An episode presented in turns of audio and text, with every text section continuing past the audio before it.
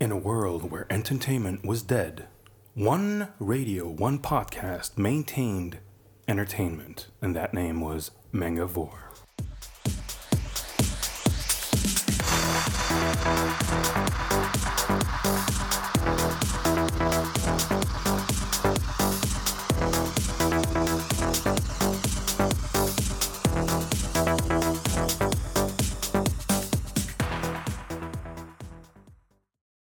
Et bonjour, bonjour. Bienvenue pour le deuxième épisode de la saison 6 du podcast mangavore.fr. Bonjour à l'équipe. Bonjour, l'équipe. Salut. Voilà, vous l'entendez aujourd'hui, on est assez nombreux. hein. On est cinq autour de la table, un sixième qui nous rejoint un peu plus tard et l'invité qui arrivera en cours, euh, puisqu'on a une émission un peu spéciale. Aujourd'hui, on n'enregistre pas au Manga Café, on enregistre chez, on enregistre chez toi, à Tanor, n'est-ce pas? Bah ouais, c'était plus simple pour faire un japamiam qui déchire sa mère. Voilà, exactement. Ouais. Donc vous entendez pas de cinéma aujourd'hui, plutôt de la bouffe. Et Ouais. ça sent bon, n'est-ce pas les gens? Ouais, pas? ça sent très Ouais, bon. ouais. On a faim. Vous l'entendez également aussi ce coup-ci? Ça y est, Muriel, tu n'es plus toute seule. Est-ce que tu es oui, heureuse? Je me sens moins seule, ça y est. Voilà. Girls Power Car c'est le retour de Faye. Ouais. Eh, welcome back, sister Ça va? Bah oui, ça va. C'était bien l'été? Ouais, c'était trop cool. Alors, tu nous parles de quoi euh, ce mois-ci? Alors, je vais nous parler des échos de la vallée du vent, qui sont les concerts hommages à Miyazaki qui vont avoir lieu en novembre. oh, C'est classe. C'est Le beau. nom, le nom est poétique, c'est ouais. beau. C'est clair. Ça fait rêver. Tout à fait. Donc, Muriel, toi, tu continues les... la, roulette russe Tout Pardon à fait. Donc, euh, trois animés euh, tout chaud en direct du Japon. Bon, mais merveilleux, merveilleux. Et toi, tu reviens, tu, tu reviens en Europe, il me semble. Je hein, Glo. reviens en Europe, je parle également du Japon et de différentes, euh, toujours what the fuck euh, Japan en gros. Tu nous fais rêver un On peu. a peur. on a constamment. peur. C'est- constamment. c'est magnifique. Trembler, trembler, Oh là là, oui. trembler, représentant de Mmh. l'estrogène, trembler. Parce que la testostérone, ça va quoi. Ah bah nous, on ah n'a oui, peur ouais, de rien. oui, plutôt. Ouais, ouais, non, non, non, tranquille, ça va. Voilà. bon, bref. Allez, en attendant l'invité, on enchaîne sur les news.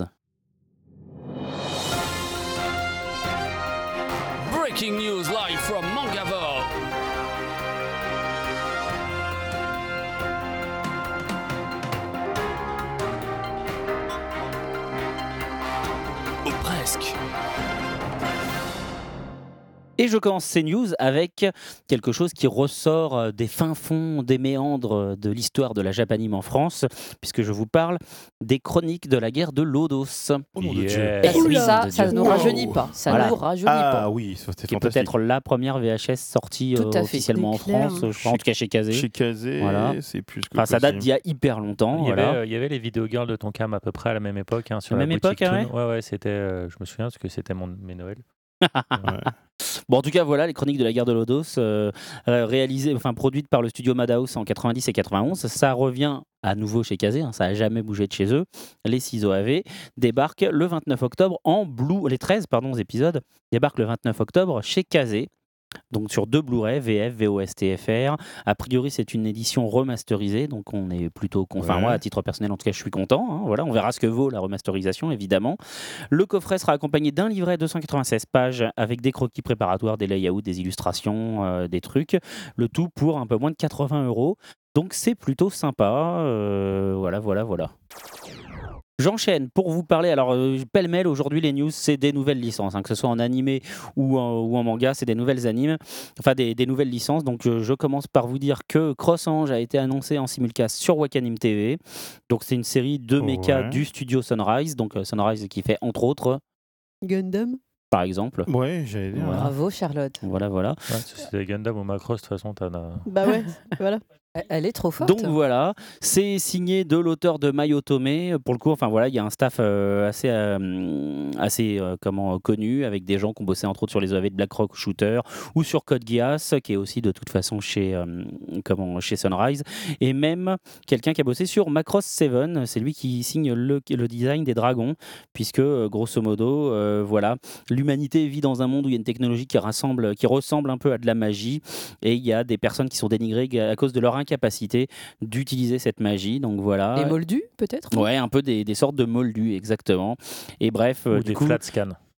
il y a la princesse de l'Empire, euh, Misurugi, qui euh, voilà, découvre que c'est une Norma, justement. Elle se fait destituer de son statut de princesse et du coup, elle va sur une île où il n'y a que des filles euh, comme ça qui combattent des dragons envahisseurs grâce à des mechas.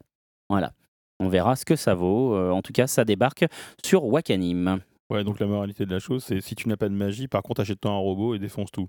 C'est ça. Et, et des boobs, visiblement, vu que c'est que des filles. exactement. Ah, des robots des boobs jusqu'ici, ça va Ah bon Mm. Ok, voilà. On reste dans le robot géant et on reste sur Wakanim puisque Wakanim a annoncé justement Gundam Reconquista euh, in J. Voilà, euh, qui débarque euh, prochainement. Donc, euh, c'est une série qui célèbre les 35 ans de la licence. Donc, comme je vous le disais, produite par le studio Sunrise. C'est signé Yoshiyuki Tomino, qui est le papa de la saga, justement, qui avait rien bossé, enfin, qui avait rien fait sur cette licence depuis 99 avec Turn Gundam. On va retrouver euh, tout un tas de gars qui ont bossé sur des séries de robots euh, plutôt de qualité comme Eureka 7, Secret 7, Overman King Gaiden ou Gundam Seed. Donc c'est plutôt sympa. Et bah voilà, c'est une des séries de la rentrée, donc il faudra la surveiller quand elle débarque. J'enchaîne pour vous dire que Bleach, parce qu'il faut de temps en temps parler de séries un peu connues pour les gens, Bleach, la saison 6 débarque sur MCM à la télévision exactement. Donc euh, pour rappel c'est les épisodes 317 à 366 ça débarque le 4 octobre prochain et ce sera diffusé tous les jours le samedi à partir de 14h20 le dimanche à 10h et du lundi au vendredi à partir de 11h45 avec une rediffusion à 17h15 donc euh, dans l'ensemble il y a moyen de les voir si vous avez encore de l'intérêt pour les aventures incessantes du Shinigami aux cheveux orange. Donc j'arrête un peu l'animé, quelques, quelques news histoire de vous parler d'un nouveau manga qui débarque chez Delcourt. Ah. Donc euh, pour rappel, euh, voilà, euh, le- qui est un des trois labels manga du groupe, puisque le groupe Delcourt regroupe maintenant euh, Soleil, Soleil. Tonkam et Delcourt. Ouais. Donc voilà, du coup, il y a des mangas chez Soleil Manga, il y a des mangas chez Tonkam et il y a des mangas chez Delcourt. Voilà, Mm. Euh, qui s'est séparé d'Akata. Hein, euh, dont on avait reçu Bruno euh, dans le podcast euh, il y a déjà longtemps. Donc en tout cas, les éditions Delcourt euh, accueillent un nouveau titre dans leur collection Shoujo qui s'appelle Leçon d'amour et qui est signé de Yu Yabuchi qui a déjà fait Les secrets de Léa. Voilà, donc c'est une série éditée chez Shogakukan euh, au Japon qui compte 4 tomes et qui était sortie en 2008, donc c'est un titre un peu vieux où on a une héroïne Nao qui est lectrice de manga et qui rêve de devenir mangaka. Et à l'école, euh, elle est réputée pour être une experte en amour, si bien que toutes ses amies lui demandent des conseils. Mais pourtant, à 16 ans, elle n'a jamais eu de petite amie. Ah bah voilà. Ah là là. Jusqu'au jour où, à son tour, elle va devoir appliquer elle-même les conseils qu'elle donne à ses amis. Trop dur. Oh C'est incroyable. là. Alors, est-ce que ça vous donne envie de le lire? Euh, En même temps, je sais pas si vous êtes la cible. C'est du shoujo, c'est sûrement oh. cible un peu plus, un peu plus jeune que, que vous. Oh bah J'ai cru que t'allais dire glamour, Oh c'est- là- tu vois, comme quoi. Ouais, mais Excuse-moi, mais clair, genre, Oh est mais vieille, le mufle. Est-ce que, vous êtes le des coré- est-ce que vous êtes des collégiennes? Non, mais enfin. Bah voilà, on non, bah pas non, non plus non. d'un- Je on n'a pas un âge rapport. avancé non mais plus. ouais, euh. faut arrêter quoi. euh. Nous aussi, Attends, euh, on, a, on a envie d'un charmant petit lycéen, euh, n'est-ce pas? Euh, Écoute, je te laisse la responsabilité de tes propos. Ah, il y en a une des deux. Si, je- si elle répond oui, alors là, je suis très intéressé. Ouais, ouais, ouais, ouais, ouais. T'es très Ah bon intéressé des Parce que la suite légale va être Je très, vais avoir très des intéressante. Ah, d'accord, ok, super. Bon, news suivante.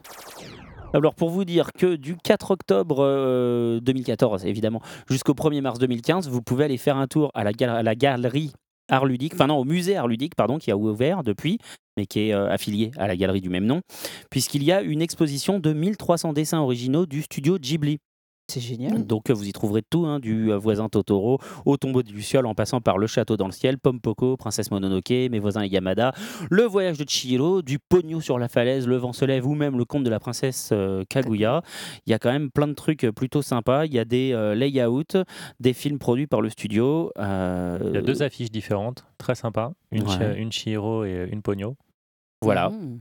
Et bah, que vous dire d'autre euh, si ce n'est que bah, il faut y aller parce Oui, que ce genre d'expo c'est vachement bien et si on veut en voir d'autres, il faut que celles qui ont lieu Mm. aient du succès pour qu'on Oui. en voit d'autres. Tout à fait. C'est vrai. On revient sur les animés avec euh, l'annonce de la saison 2 de Psycho Pass euh, sur ADN. En même temps, vu que la saison 1 était sur cette plateforme, Oui, euh, on n'est pas hyper Oui, choqué que la saison 2 débarque. Mais pour le coup, les fans de la saison 1 seront contents de retrouver cette série. Euh, donc pour info, voilà, ça se passe un an après la fin de la saison 1. La société est toujours régie par le Psycho Pass, un procédé de numérisation des émotions et des inclinaisons psychologiques humaines au sein de la brigade de sécurité publique chargée d'arrêter les criminels qui enfreignent cette, re- cette réglementation numérique.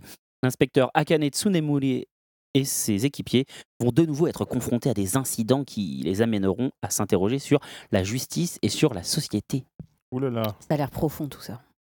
Bah écoute, euh, moi je l'ai pas encore vu cette série, mais euh, Psycho Pass, ça fait plutôt partie des Ouais. séries un peu, un peu Ouais. populaires, quoi, qui ont vraiment bien marché. D'accord. Moi, j'en ai vu un. euh, bon, j'ai pas tout compris parce que j'ai chopé ça en plein milieu. Ouais. Mais en l'occurrence, c'est vraiment pas mal. Bah tu vois, voilà. Bon bah écoute. On enchaîne sur Ansel Sakamichi. Est-ce que ça dit quelque chose à quelqu'un? Absolument pas. Ouais, voilà, je m'en doutais. Qui s'appelle en japonais Yowamushi Pedal, qui est euh, donc euh, un manga sur le vélo, comme le titre l'indique, hein, évidemment. Ah là là là là, c'est Pour des dur, raisons c'est dur des évidentes, le fois. titre a été changé. Voilà, en- Ansel Sakamichi, donc la saison 2 qui est affublée derrière du suffixe Je suis Grand- obligé de le dire au moins à voix haute, au moins Grande une fois. Road. Sakamichi pédale, ça le fait pas. Non, bah c'est sûr, C'est insultant. Donc bref, Ils, avaient- ils ils ne avaient hésité à faire Ansel et Non, Gretel, non, mais Ansel- fait. ça n'a pas marché non plus. ça suffit maintenant. Je sais pas si je regrette pas en fait le moment où vous participiez pas en fait. Ah Ansel et Gretel, est en équitation. Ça plutôt pas mal. Bon allez, ça suffit. Ouais, bon, pardon. Donc la saison 2 démarre le 6 octobre au Japon. Voilà, et évidemment la série elle sera sur J1 en J 1 et sera en streaming en J 14 sur ADN. Et en plus de ça, il y a un film, euh, Re-Ride, qui est en cours de diffusion dans, de diffusion dans les cinémas japonais. Euh, voilà, il y a 90 minutes euh, de long métrage au total, et avec un peu de chance, ça débarquera euh, plus tard sur ADN, on verra. Re-Ride. Re-Ride, ouais. Re-Ride. R- tu vois, un peu comme Oui. Rewrite, mais Rewrite, tu re... On tu re- en vraiment Ansel. On quoi. refait fait à nouveau, Voilà, les chevaux, tout ça, les lasagnes, on y va. Enfin, euh, mais- C'est quoi le rapport avec les Attends, je lasagnes comprends pas. Spaghetti. Oui, oui. Les- Tes lasagnes, où tu croyais que t'avais du oui, bœuf, t'avais du cheval. D'accord. Non, mais ça va trop loin pour moi. La blague, la blague. Ou trop vite, peut-être. Allez, suivante. On enchaîne sur Terra for Mars, qui est une série que j'attendais moi avec impatience car j'adore le manga qui sort chez Kazé Manga. Je Oui. pensais en fait que quelqu'un allait compléter cette phrase, mais c'est pas grave. Où on suit des gens qui vont sur Mars et où ils se retrouvent à affronter des créatures étranges. Voilà, une série euh, en manga qui est très très efficace, un young euh, bien euh, de, de baston bien. En même temps, on pouvait s'en douter. Quoi. Quand tu vas sur Mars, tout de suite, tu as envie de te barrer parce que Mars, et ça repart. Quoi. Voilà. Bon. Ah. Il y a du level. eh, il y a du aujourd'hui. level, Il y a du Ouais, level. grave. Allez, allez, allez. Ah, allez. quand même, quand même. Ouh là là là Du, là. du coup, du coup, du coup, cette série qui est disponible en, en simulcast sur Crunchyroll, et ben en fait la grosse surprise c'est que ça débarque également sur ADN. Et Ah oui. bon Et oui. Et oui, oui, la, série est disponible sur les deux plateformes, en VOSTFR et en VO. Non, bah, c'est tout. hein, Voilà, donc en VOD du coup sur ADN et sur Crunchyroll. Euh, ça, dé- ça a comme, enfin, ça, sur ADN, ça débarque le 3 octobre pour les abonnés et l'accès gratuit sera disponible à compter du 10 octobre. Et puis pour les gens euh, qui vont sur Crunchyroll, bah, du coup c'est dispo là euh, en ce moment pour les premiums puisque ça a été diffusé. euh, J'ai la date, c'était le 26 septembre. c'est ça, exactement, vendredi 26 septembre, Ouais. exactement. Et, euh, et puis bah, je crois que c'est 15 jours plus tard que c'est disponible, 10 jours ou 15 jours plus plus tard que c'est disponible gratuitement pour les autres membres. Je me souviens plus ce qu'Olivier nous a dit le mois dernier pour euh, le modèle d'abonnement de Crunchyroll. Mais c'est une série que je trouve plutôt efficace.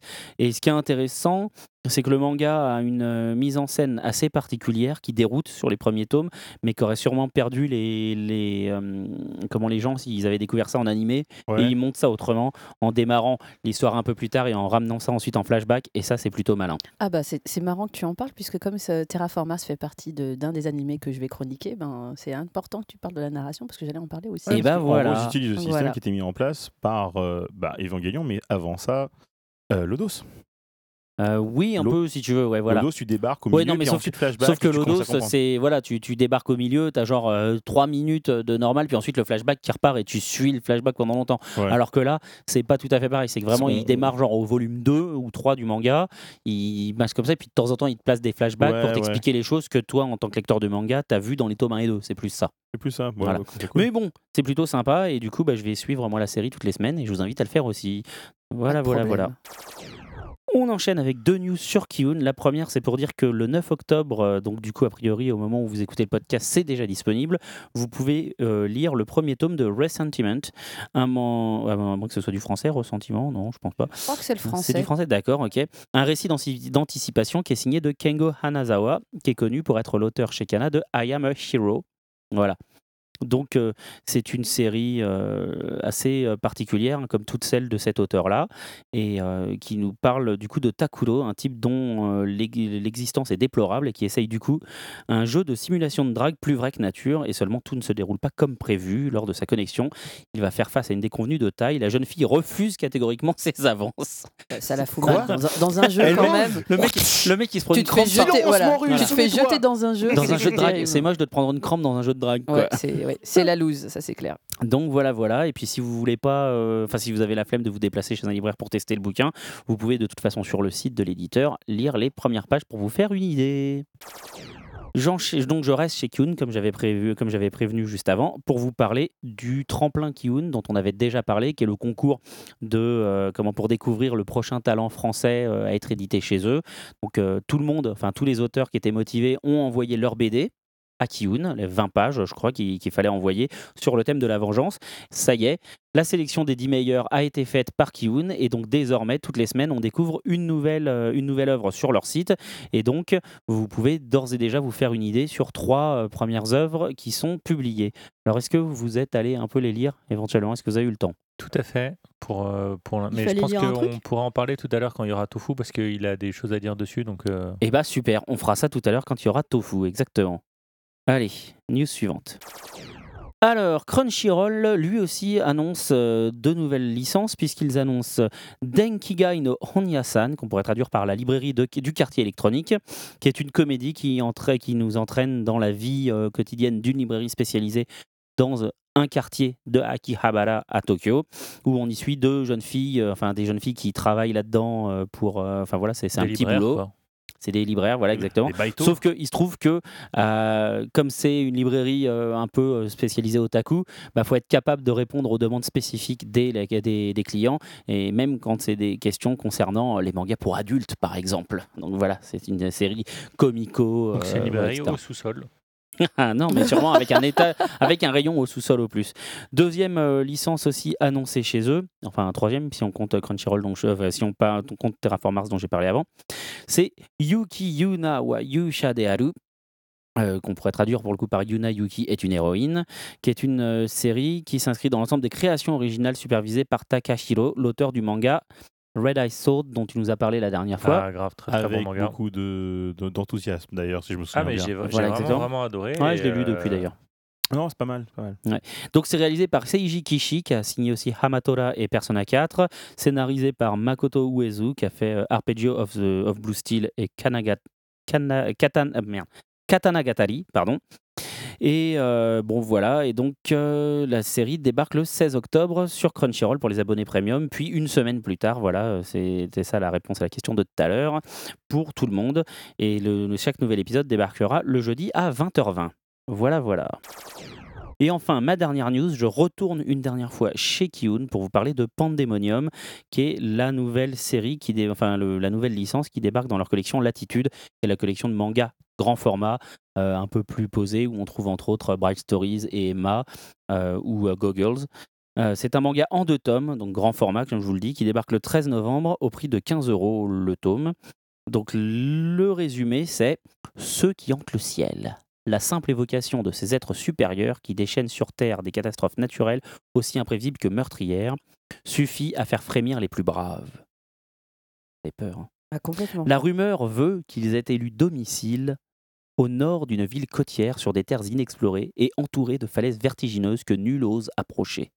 C'est pourtant à leur rencontre que se dirige Zypher, transportant sur son dos le cercueil qui contient la dépouille de sa défunte petite amie. Pour lui, c'est certain, les mystérieux magiciens entendront ses suppliques et ramèneront sa dulcinée à la vie. Quand, épuisé, il s'écroule à l'appro- à l'approche de sa destination, il est recueilli par Domika, une des habitantes du village qu'il a pris en pitié. À son réveil, Zypher doit se rendre à l'évidence. En guise de miracle, c'est une détresse plus grande encore que la sienne qui l'attend dans le village des sorciers. Voilà. Donc si le pitch vous a intrigué, le 13 novembre, vous aurez un morceau de réponse puisque euh, c'est une série en deux tomes. Tu veux dire qu'ils ont fait un partenariat avec Disney et qu'on a pour collectionner des pièces là ou? Lou a suivi un morceau de réponse quoi. Putain, c'est bon. Oh putain Ouh. Ah, vous avez Eh pas mais compris Athanor, il est super en Il y en a forme, qu'un qui ouais. Suit je ou crois que- Non, moi ouais. j'avais rien capté. hein. Ouais, non, Ah ouais, ça m'est aussi. ça m'est passé au-dessus. On va, c'est fini pour les news et on va laisser la parole à notre euh, fantôme revenu d'entre les. Non mais Oh. Espèce de j'ai zombie loupé qui est à un côté. podcast. C'est tout? Ah, ça, Bah ça me donnait l'impression que c'était plus, mais Mais il y a eu les vacances entre temps. C'est ce qu'on dit, Ouais, hein, c'est un, un seul être vous manque et tout, et est, tout est dépeuplé. Exactement, c'est beau. C'était beau. Oui, oui. Allez, c'est parti pour I Wanna Be a Rockstar.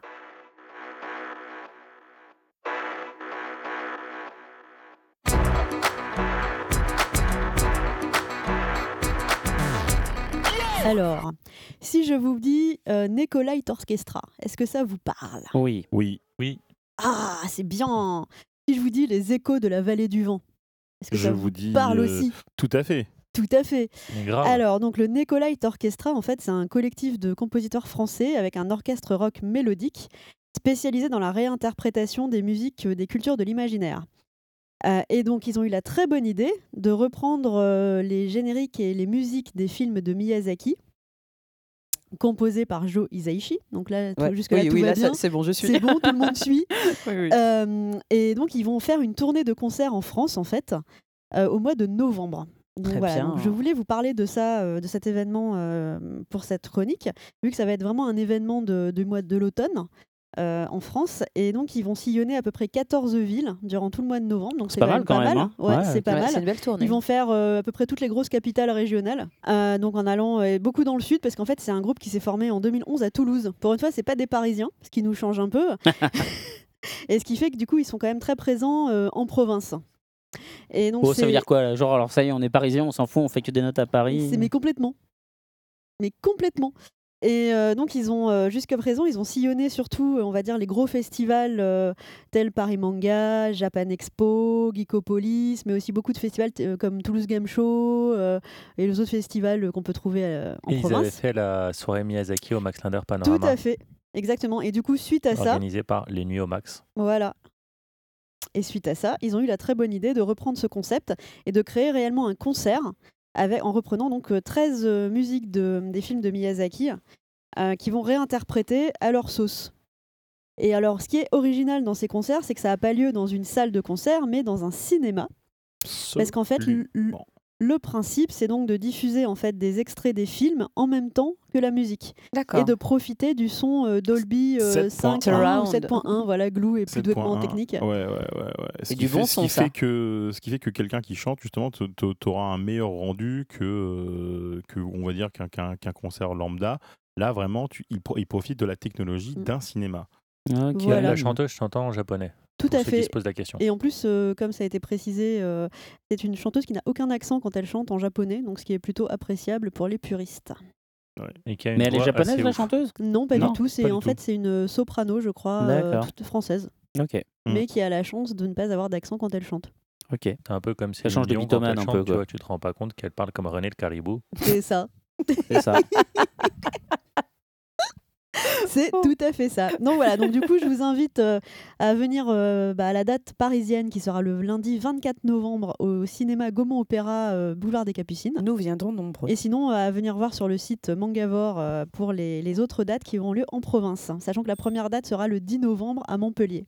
Ok. Parfait. Et donc après euh, le Nicolite Orchestra, je voulais dire deux mots sur les autres événements à venir de l'automne. Mhm. Donc tout d'abord le retour du groupe Crossface. Donc c'est le groupe de métal japonais qui cartonne en ce moment euh, sur beaucoup de festivals, notamment euh, en France et en Europe. Et surtout le retour de When Ok Rock pour une tournée en décembre sur toute l'Europe.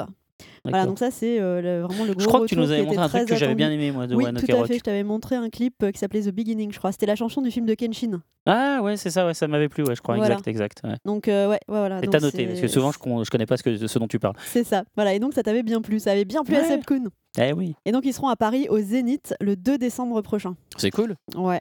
Voilà. Et sinon, dans les autres news, il y a le retour de Satsuki aussi, qui est l'ancien chanteur du groupe Rentrée en soi. Ça vous parle peut-être euh, Rentrer en soi, oui. Voilà, c'était un vieux groupe de Ça visu. te parle hein Et donc Satsuki fait une carrière solo, et donc là il sera aussi en concert euh, cet automne. Et il y a un, un truc nouveau, alors j'ai découvert ça en faisant euh, ma, ma rubrique de news, qui s'appelle Saga. Alors Muriel, est-ce que ça te parle Saga?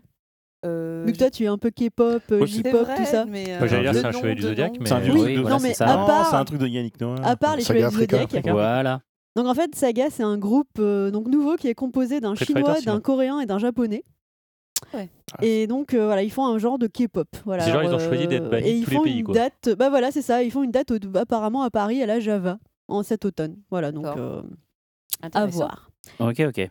Euh, sinon, avant l'agenda du mois, on va passer au clip du mois. Alors, est-ce que vous avez fait vos devoirs Oui, Absolument. madame. Wow. Mais Ah. attends, attends, Caramel, je vais oui. le mettre, comme ça les gens pourront le C'est regarder. un miracle. Je l'avais marqué sur mon agenda. Ce qu'il faut pas faire pour regarder le clip. Yo.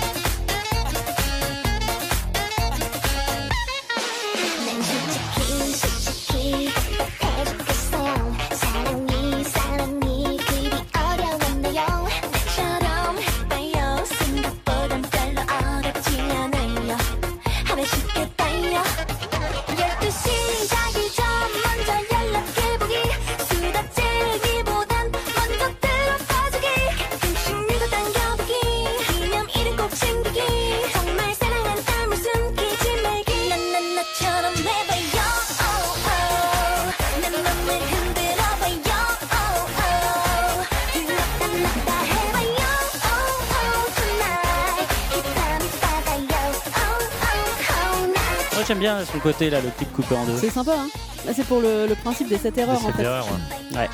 Je crois que c'était une. Ah, ouais. C'est très ludique en fait. Je pensais que c'était pour regarder en stéréophone. Il faut des lunettes 3D. C'est ça. Et donc, on peut s'amuser à chercher à chaque fois euh, qu'est-ce qui, euh, Non. Qu'est-ce qui est dans l'autre ou pas, quoi. Tout à fait. Donc, c'est plutôt rigolo et c'est clair, comme dit Seb, c'est très ludique. Ouais, ouais. Puis en plus, euh, sur les trois, il y en a une qui est plutôt, euh, plutôt jolie. Ah Plutôt bah, ludique. voilà. ah bah voilà. Ah, voilà. non, mais j'ai mis un clip de filles pour une fois, je me suis dit, il y en a bien un qui va me dire, elles sont Voilà. mignonnes. Non, non, il y en a une sur trois qui est plutôt mignonne. On va pas non elles plus s'enflammer. Pas Bah, elles sont mal. toutes mignonnes, Elles sont toutes mignonnes quand même. Ah bon, non Vous êtes trop difficile. Bah, Ouais, non, non, moi, je vous les pas trouvez pas terribles jette pas des tomates dans la rue non plus. mais Non, on n'a pas bah, dit Ouais, ça, vous en feriez pas votre 4 heures, quoi. Bah, il y en a Alors, une, moi, ça de toute façon, c'est sûr. Mon midi, mon 4 mon 17h30, mon Bah, BFK, a priori, tous les il a horaires la de dalle, il a la DSL. dalle. Heureusement qu'il y a Athanor. Hein. Mais Franchement, en euh, même temps, euh, il oh, a un ouais. appétit apparemment. Enfin bref. Ouais. Alors j'aime bien, c'est que, tu Ouais, sais, voilà. quand Ça- les mecs ils ça sont fait là, genre longtemps, ils hein. se jettent sur toutes les meufs, elles sont là, oh les mecs vous êtes tous dégueulasses, etc. Et puis quand on est là, genre, non, moi il y en a qu'une seule qui me plaît, on va, mais franchement vous êtes difficile, hein, Vous vous savez savez ça. quoi Bah écoute, allez, incroyable à quoi. poil et au boulot. Alors, oh, Donc je crois qu'on voilà. a même pas dit aux auditeurs qu'est-ce que c'était le. Non, bah voilà ce que N'est-ce j'allais pas dire. C'est Hein, orange Vas-y. caramel. Voilà, tout à fait. Donc le groupe c'est Orange Caramel et le nom du clip c'est My Copycat.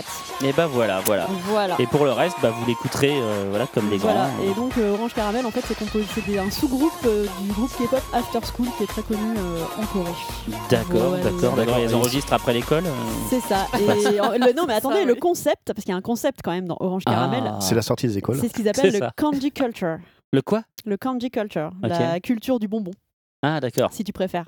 Ok, ok. Donc c'est le côté mignon et les couleurs flashy. Ah d'accord, je pensais je que c'était mais- vraiment le- la culture de à la sortie des écoles, on Bah, propose mais- des bonbons aux enfants. Ouais, mais Ça faisait peur un ça, peu. ça fait un peu Mais c'est comme ça qu'ils ont recruté, ouais. Ouais, ouais, ouais. La du trop musique. Voilà, bon, oh ça non, veut- t'es allé trop loin. Donc a priori, Ouais, il vous a plu ce clip. C'est la première fois qu'on fait autant de blagues sur un clip. Ça veut Ouais. pas dire qu'il a plu, mais oui, il m'a- moi il m'a Bah, plu celui-là. Oui, oui, complètement. Non, mais moi j'avais Ouais, bien bien aimé, aimé, encore une fois, j'avais bien aimé celui là, ton coréen là qui revenait. euh, Bibi. Bibi. Ouais, je crois, c'est ça. bien ouais. aimé Bibi, Ah, ouais. moi Il aussi, était j'avais stylé, le sexy. clip. Ouais, Il était bien, le clip, il ah, était bah, stylé. Il Bibi, était stylé, ouais, c'est clair. Bibi is Bibi. Voilà. Hein. Voilà, voilà. Bon. Bon. on finit avec l'agenda du mois. Allez, vas-y, l'agenda du mois. Alors, 18 octobre, Headphone President en Belgique, dans une ville qui s'appelle Vise ou Visé, je sais pas comment on prononce. Ok. 2 novembre, un Crossface au Divan du Monde. 8 novembre, Nobuo Uematsu au Trianon. Ok. C'est classe ça. Ouais, c'est classe, hein Mm. Euh, personne n'en parle, mais donc il y a Nobuo Uematsu le 8 novembre. 14 novembre, Écho de la vallée du vent Donc au voilà, tu cinéma nous en as parlé. 16 novembre, Saga à la Java. 28 novembre, Satsuki à Roubaix. 30 novembre, Satsuki à Lyon. 2 décembre, One Ok Rock au Zénith. Et 11 décembre, Mono au Trabendo. Et ben. juste euh, pour être euh, sûr, t'as dit 14 novembre, mais euh, sur le flyer, c'est marqué Euh, 24. c'est 24, oui, je me suis trompée, effectivement. Heureusement qu'il y en a un qui suit. un C'est qui bien, c'est voilà. bien, c'est Ouais. bien. Ah, c'est beau. J'étais là en train de me dire, est-ce qu'il faut que je change euh, ma réservation ou autre tu c'est- ça. Je Et comprends, voilà. normal. C'était la rubrique Eh bah I super. Wanna Be a Rockstar. Eh bien, merci, merci. Et en plus, c'est dingue. Pour une fois, on est dans les temps. On va pouvoir tranquillement enchaîner sur la première, euh, la première musique que tu as choisie, Tibor. Alors, est-ce que tu peux nous dire justement pourquoi est-ce que tu as choisi Gilbert O'Sullivan, Alone Again? Et après, on l'écoutera. Euh, parce que c'est un, très vieux souvenir Ouais.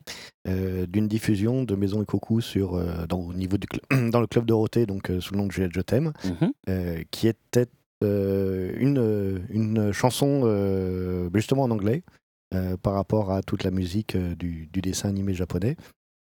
Euh, et ça m'avait marqué. C'est, elle est diffusée dans un épisode de Maison et Coco? Alors non, pas dans le dernier, dans un des épisodes. dans, un, euh, dans un des épisodes. voilà. D'accord, ok. Eh bah écoute, euh, c'est parti, du coup, on écoute.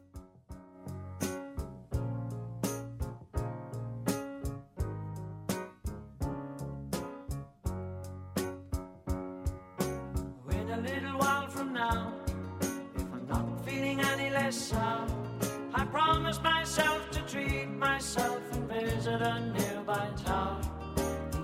Climbing to the top, will throw myself up in an effort to make clear to whoever what it's like when you're shattered, left standing in the lurch at a church where people were saying, My God, that stuff she stood him up.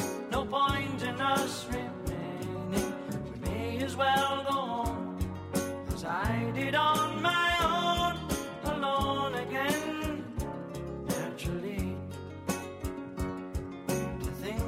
yesterday I was cheerful, bright and gay, looking forward to what wouldn't do the role I was about to play. But as if to knock me down, reality came around, and without so much as a mere touch, cut me into little pieces, leaving me to doubt. Talk about God in His mercy, if He really does exist. Why did He desert me in my hour of need? I truly am indeed alone again. Naturally, it seems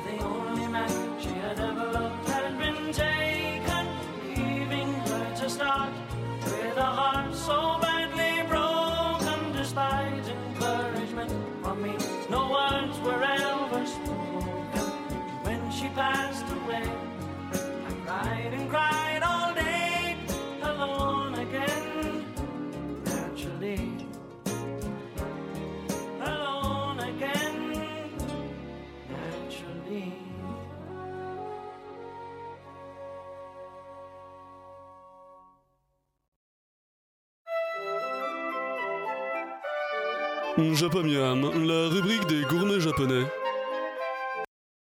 Ok, ouais, et ben aujourd'hui c'est le retour de Japamiam parce que ça fait longtemps et puis on m'a fait comprendre qu'on avait faim. Donc euh, cette fois-ci j'ai fait euh, un double Japamiam, des gyoza et des ichigo daifuku. Alors je m'en rappelle parce que c'est des ichigo et des melons daifuku. Donc euh, fraises et melons, euh, des daifuku à la fraise et au melon. Et ça a l'air très bon. C'est quoi Alors- des daifuku pour ceux qui savent pas ce que c'est? Alors les daifuku, euh, si vous vous souvenez dans un de mes Japamiam, j'avais fait des dango mochi. C'est Mhm. un peu sur le même principe en fait où tu vas avoir un fruit ensuite qui sera entouré de pâte de haricots rouges et qui sera entouré de pâte à mochi. Ok. Voilà. Donc, euh, Et les ça, gyoza. ça, ça bourre bien. Et les gyoza, bah, je vous les présente plus ou peut-être euh, c'est les, euh, les raviolis euh, japonais euh, que, Exactement. que vous mangez que, et qu'en général vous appréciez. Donc euh, aujourd'hui, j'en ai fait de deux sortes. On verra si vous serez capable de distinguer la différence Ouh, entre la grande assiette Ouais, et la y petite un assiette. piège. Ouais, il y en a un dedans, j'ai mis un truc qui est pas pareil que dans l'autre.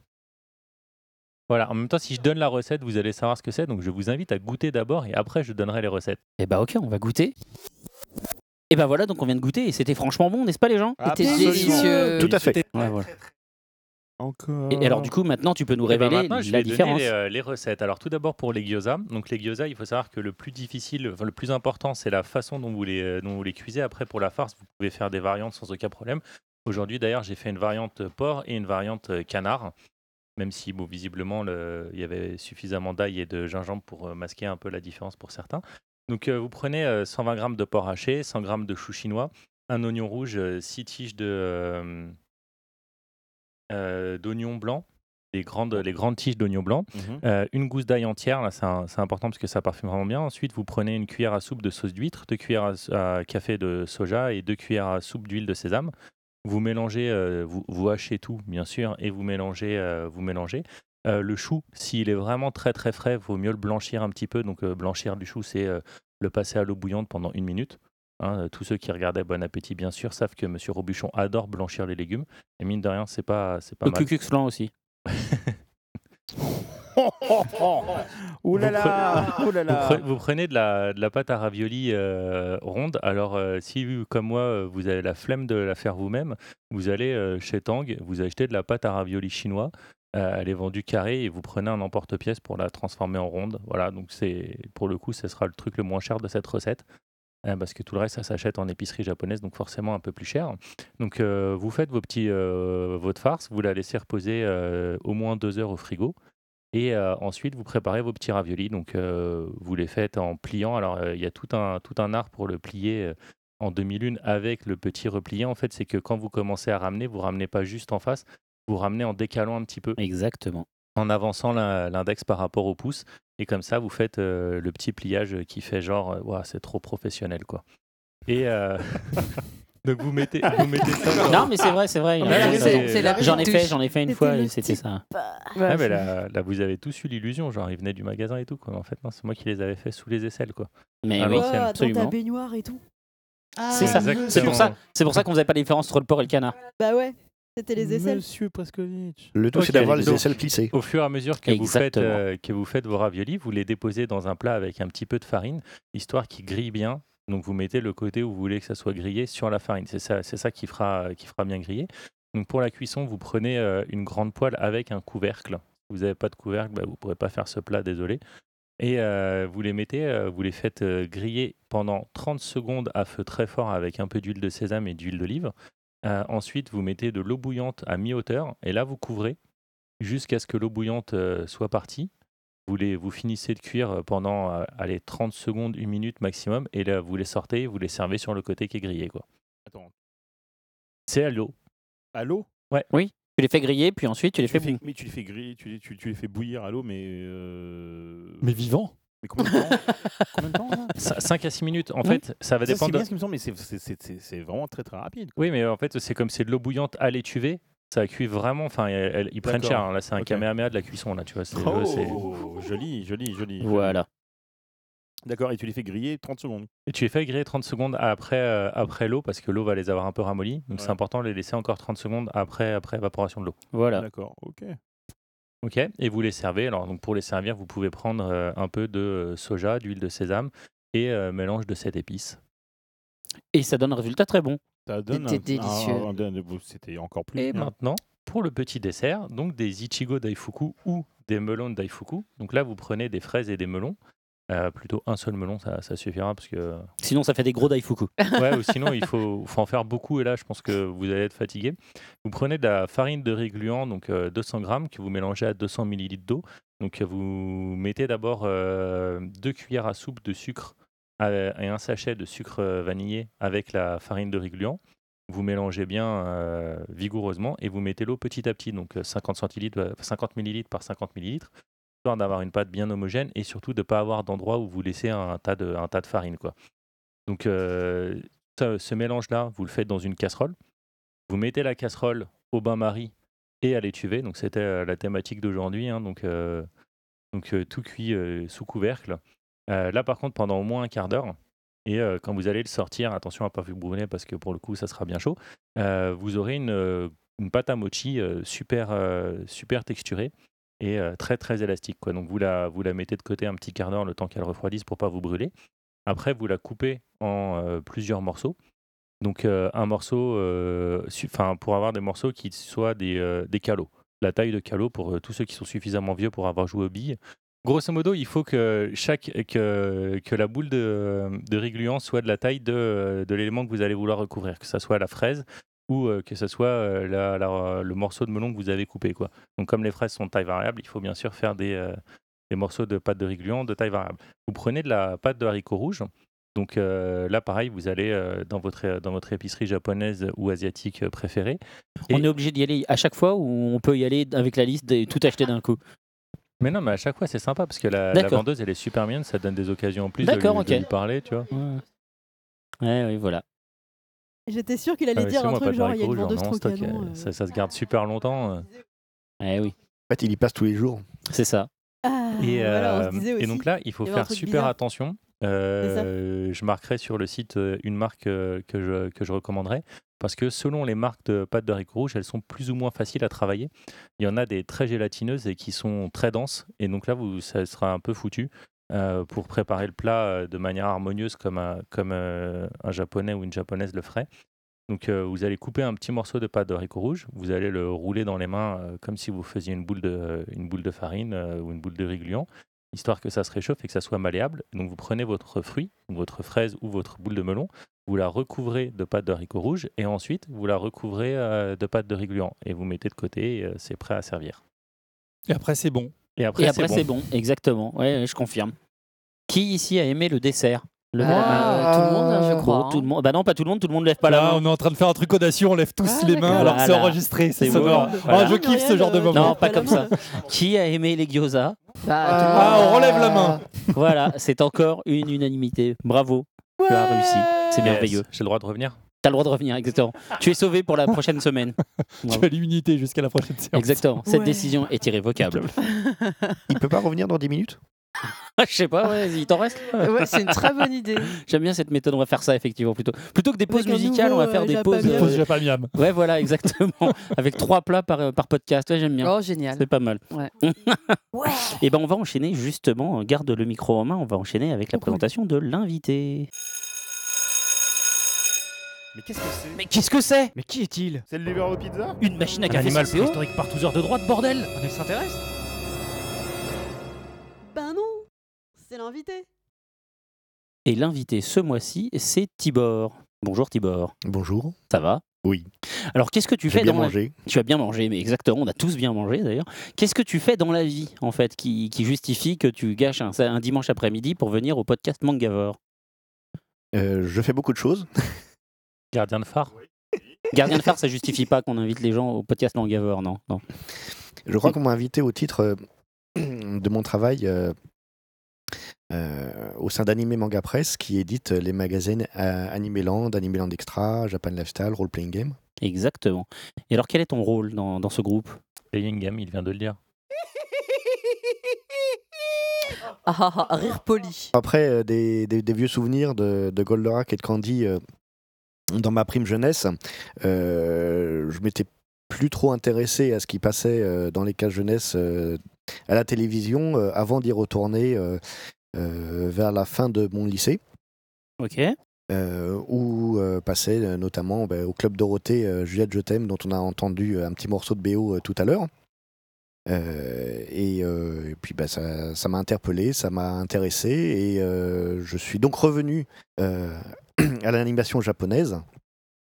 euh, en m'intéressant un petit peu euh, à ce qu'il y avait derrière euh, ces, euh, euh, ces dessins animés plus ou moins coupés, euh, plus ou moins charcutés, euh, pour euh, que ça Plus puisse passer dans les cases de jeunesse en, euh, à la télé. Donc toi, Souvenez-vous, Ranma. N'est-ce pas Ran- Ranma donc toi, 12 t'es revenu pas à cause de Dragon Ball Z et de, des Chevaliers du Zodiac, comme beaucoup. Toi, c'est Juliette Je t'aime. Euh, oui, puis bon, il y avait les Chevaliers du. Zodiac derrière. euh, Dragon Ball Z, ça m'intéressait beaucoup moins, puisque bon, euh, voir pendant euh, 25 C'est minutes coupées en 20 15 minutes euh, avec deux gens qui, deux, personnes qui se qui se dévisagent et, et, et qui se et qui se disent mais je suis plus fort et etc. Mais pas du tout, il ne Euh, reste que 8 minutes pour que, avant que la planète Namek n'explose.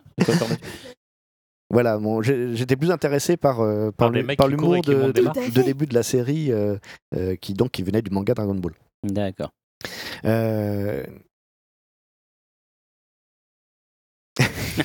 Euh, Oui. Non, c'est- Glou qui joue avec mes, euh, mes coussins Azumanga Daioh fabriqués Jouer par Sega. mes- Ah, bah oui, ça, Ouf, ça trouve un ouf. Euh, et hum, par la suite, euh, j'ai euh, j'ai eu vent du festival de Corbeil-Essonne euh, où passaient euh, ben, plein de euh, films du studio Ghibli euh, en traduction simultanée. D'accord. Et ça, c'était merveilleux. Et c'était euh, la rencontre avec euh, une bande de joyeux drill euh, qui s'amusait à faire un fanzine qui s'appelle Animeland. Et c'était en quelle année ça, le festival de Corbeil-Essonne euh, qui diffuse des, des films de Ghibli en Ah, à la colle. bah écoute, si tu veux, chez moi, j'ai un, j'ai un dépliant, mais. C'était avant 2000 en tout cas, c'était bien avant 2000. oui, oui, oui, non, mais c'était. euh, Ah oui, euh, ça doit être quat- 94, 95 euh, ouais, Peut-être même un petit peu. ouais. Pas dans Quelque ces chose comme ça, à peu quoi. il y a une vingtaine d'années. Oh oui, C'était avant Oui, le premier Paris Manga, donc ouais, c'était. c'était Avant le premier Paris Manga, oui. C'était il y a fort longtemps. Ou pas longtemps que C'était- moins de 20 ans n'ont pas pu connaître. avant. euh. Bah oui, bah Paris Manga, ça a C'est quoi encore ça- malade. ça a même pas 10 ans, quoi.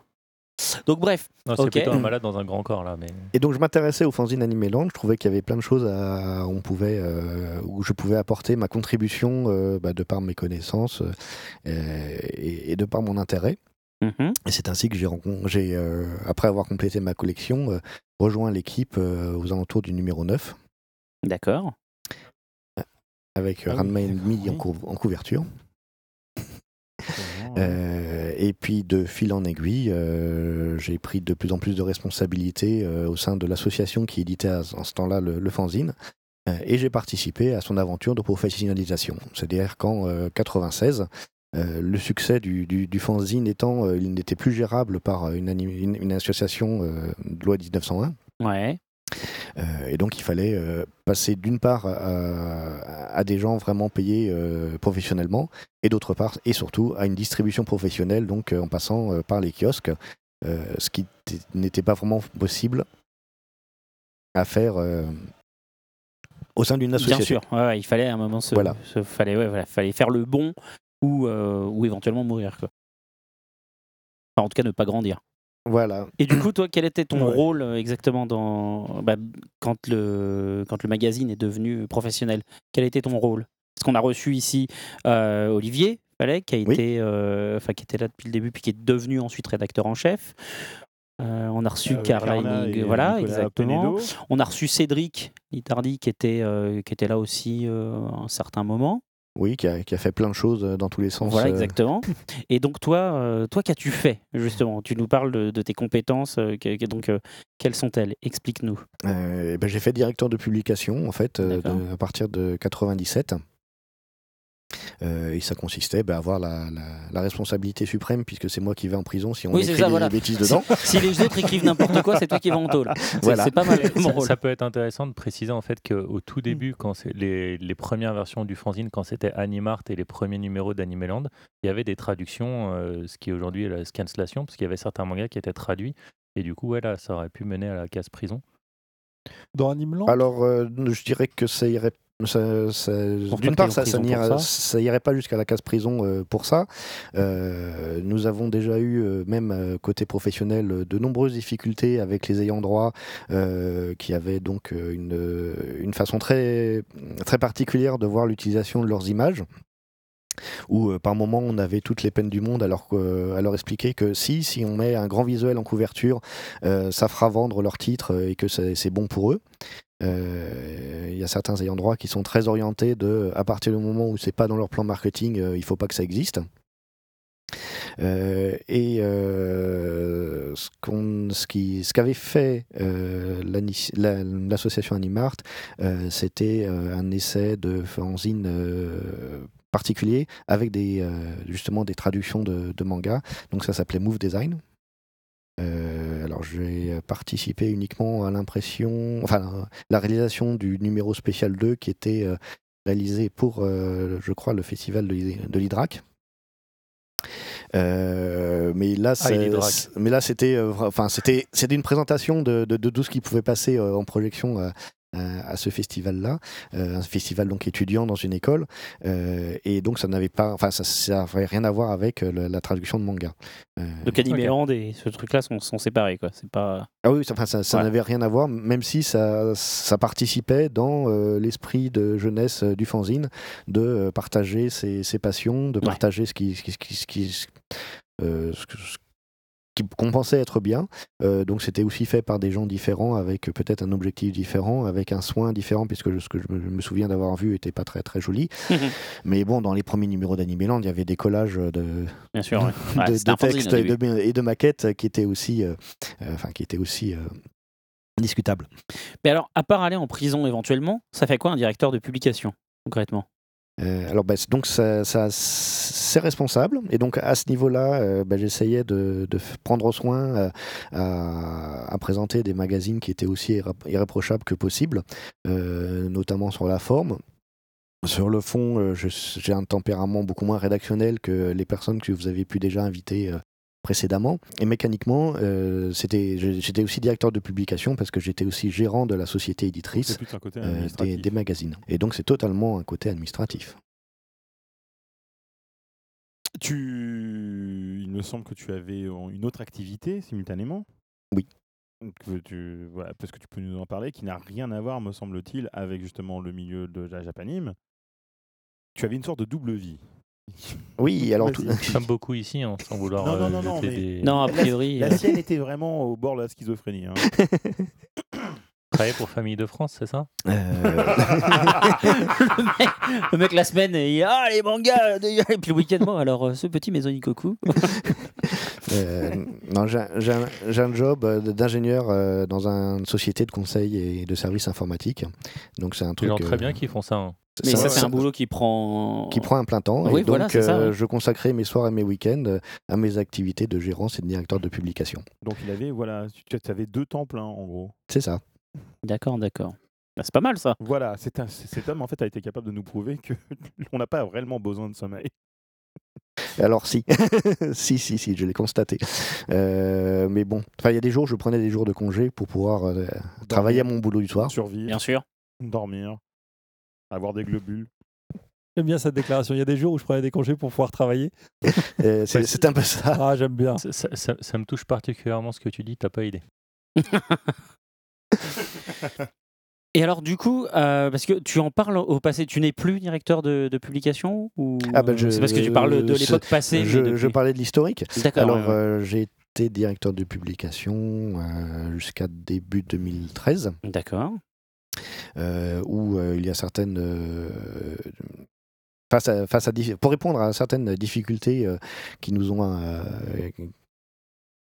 Euh, qui nous ont un peu frappés fait, oui. bon, on, a- on en a parlé d'ailleurs dans le podcast. Euh, euh, au niveau de la société, euh, il m'est apparu qu'il était nécessaire que je puisse euh, confier la, la direction de la société euh, à une personne qui soit beaucoup plus présente euh, que je ne pouvais l'être, euh, puisque moi je m'étais organisé en faisant confiance, euh, en faisant une pleine confiance à mes collaborateurs, euh, puisque je ne pouvais pas être présent dans la journée. euh, Puisque justement, les- comme tu le dis, tu as un autre travail. voilà, Euh, il s'est avéré que j'ai fait des choix qui étaient pas- peut-être pas toujours euh, les, les meilleurs.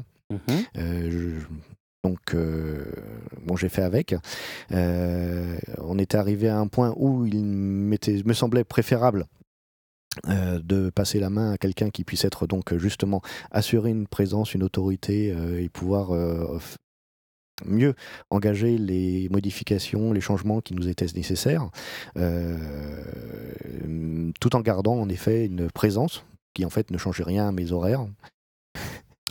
ok, d'accord. D'accord, ok. Euh, tant pour accompagner euh, le- le- la nouvelle gérance que euh, ben, pour poursuivre euh, le, le rôle de directeur de publi- publication, même si je ne l'avais plus en- officiellement, mais toujours apporter le soin, euh, le, le meilleur à, à faire des publications euh, les plus les plus irrapprochables possibles. D'accord. Tu, tu continues à faire de l'administratif, mais, entre guillemets, mais euh, pas forcément sous le label de directeur de publication. Euh, voilà, c'est là je fais du, j'ai continué en fait mon activité euh, en bénévole. D'accord. Voilà. Et alors, concrètement, est-ce que depuis tout à l'heure, on est un peu. On est un peu dans l'abstrait. Est-ce que tu, tu peux nous donner un exemple concret, par exemple, de décision euh, entre guillemets importante, tu vois, que le, que le- qu'un lecteur peut, peut voir ou enfin qu'on peut comprendre sur euh, que, que- tu as prise, une décision que tu as prise, qui a un impact effectivement sur le magazine, sur je sais pas sa périodicité, sur son contenu, sur euh, comme tu parles éventuellement de la mise en page. Enfin voilà quelque chose de, de concret qui parle plus à nos, à nos, à nos auditeurs éventuellement de derrière les conséquences qu'ont euh, ton travail. Alors, est-ce que c'est toi qui as refusé le numéro euh, commun avec euh, Marc Dorcel spécial Scouty Doji, quoi? Par exemple.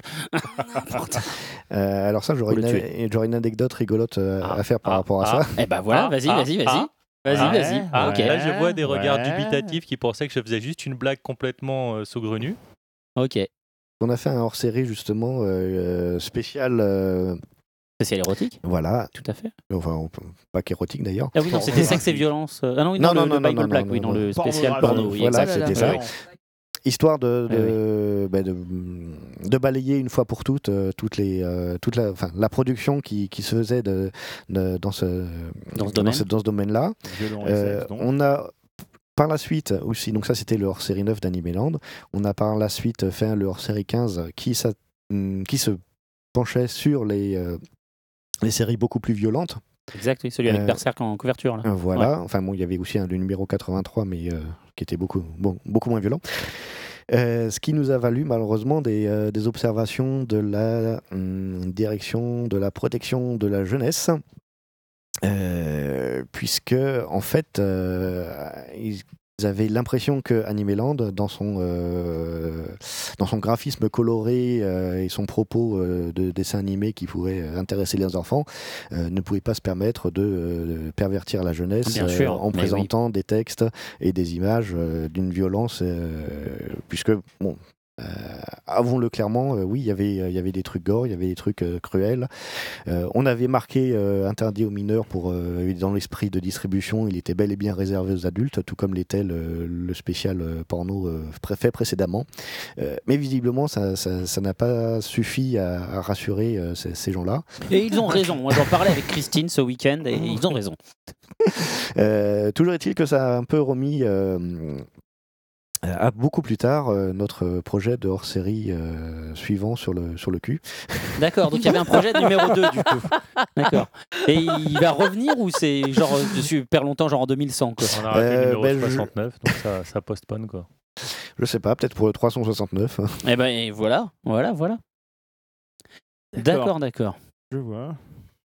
Alors, moi, ce que Bon. je propose, parce qu'après, euh, je crois qu'on va parler d'autres choses, entre du virus manga, je crois, tu m'as dit, Glou, euh, tout à l'heure, ou de Oui, choses comme oui, ça. Oh là là, on Donc va, voilà. on va vraiment Mais- creuser les souvenirs là. On va Oui, creuser, on va creuser. fait. Mais, euh, mais moi, je regarde le time et je me dis qu'entre les deux, euh, on va d'abord euh, Faire une pause écouter. déjà pas bien Ouais, je suis complètement d'accord. Grave, avec toi. grave, ça te Qu'est-ce qu'on mange ce coup-ci à Tanor c'est presque ça, c'est presque ça, désolé.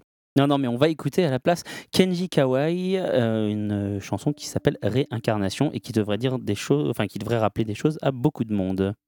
Ceux qui sont réincarnés quoi. Déjà pour commencer.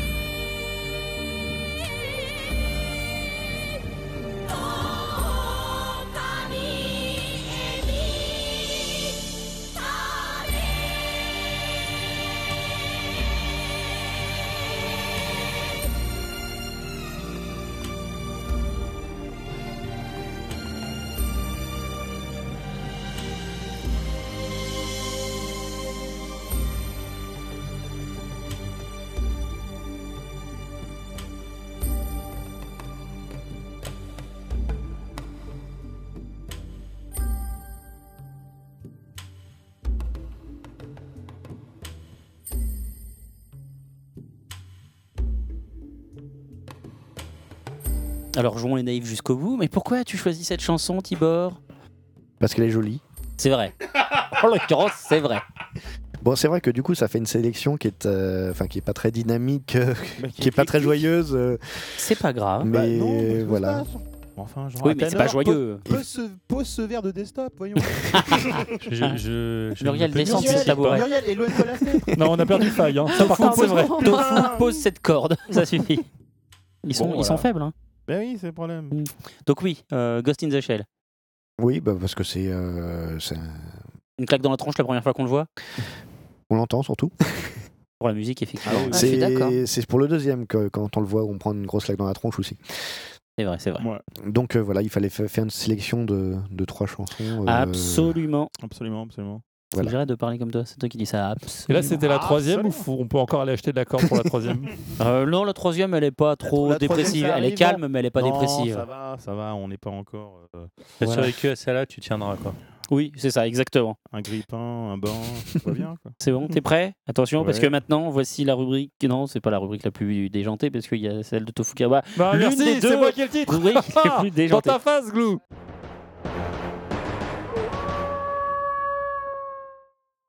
Oui, alors bonjour.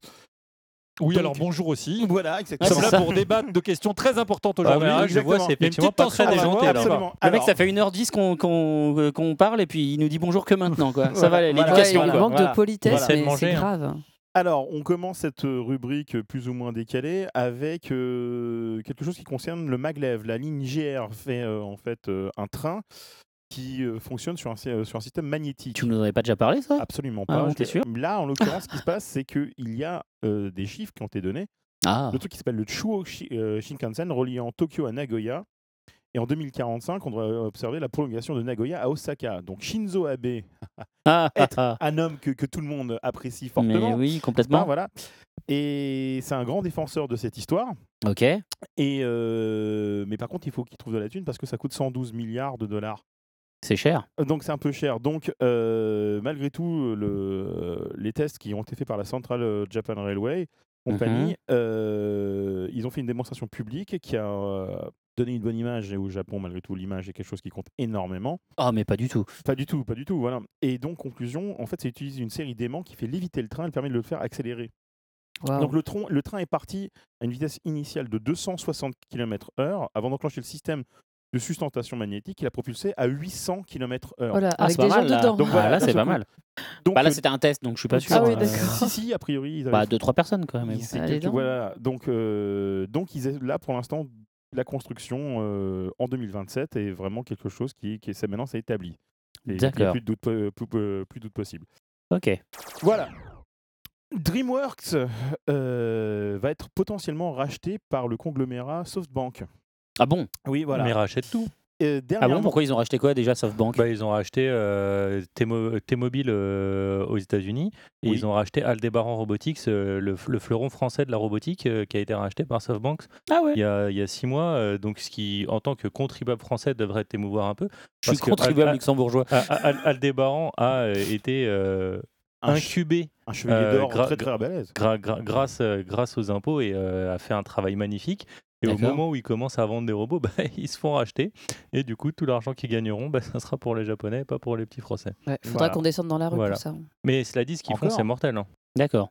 Donc en tout cas, voilà. SoftBank. SoftBank, en conclu- con- conclusion, essaie de racheter euh, le, pas DreamWorks en entier, mais la division d'animation de DreamWorks, euh, qui est une euh, compagnie qui a été évaluée à 3,4 milliards de dollars. Donc c'est pas tout à fait de l'argent de poche. Et donc euh, Jeffrey Katzenberg, qui est donc le PDG de cette division, signerait donc un contrat de 5 ans pour rester avec cette compagnie malgré tout, même s'il va chez, chez SoftBank. Et euh, les parts commenceraient éventuellement à 3, euh, 32 dollars.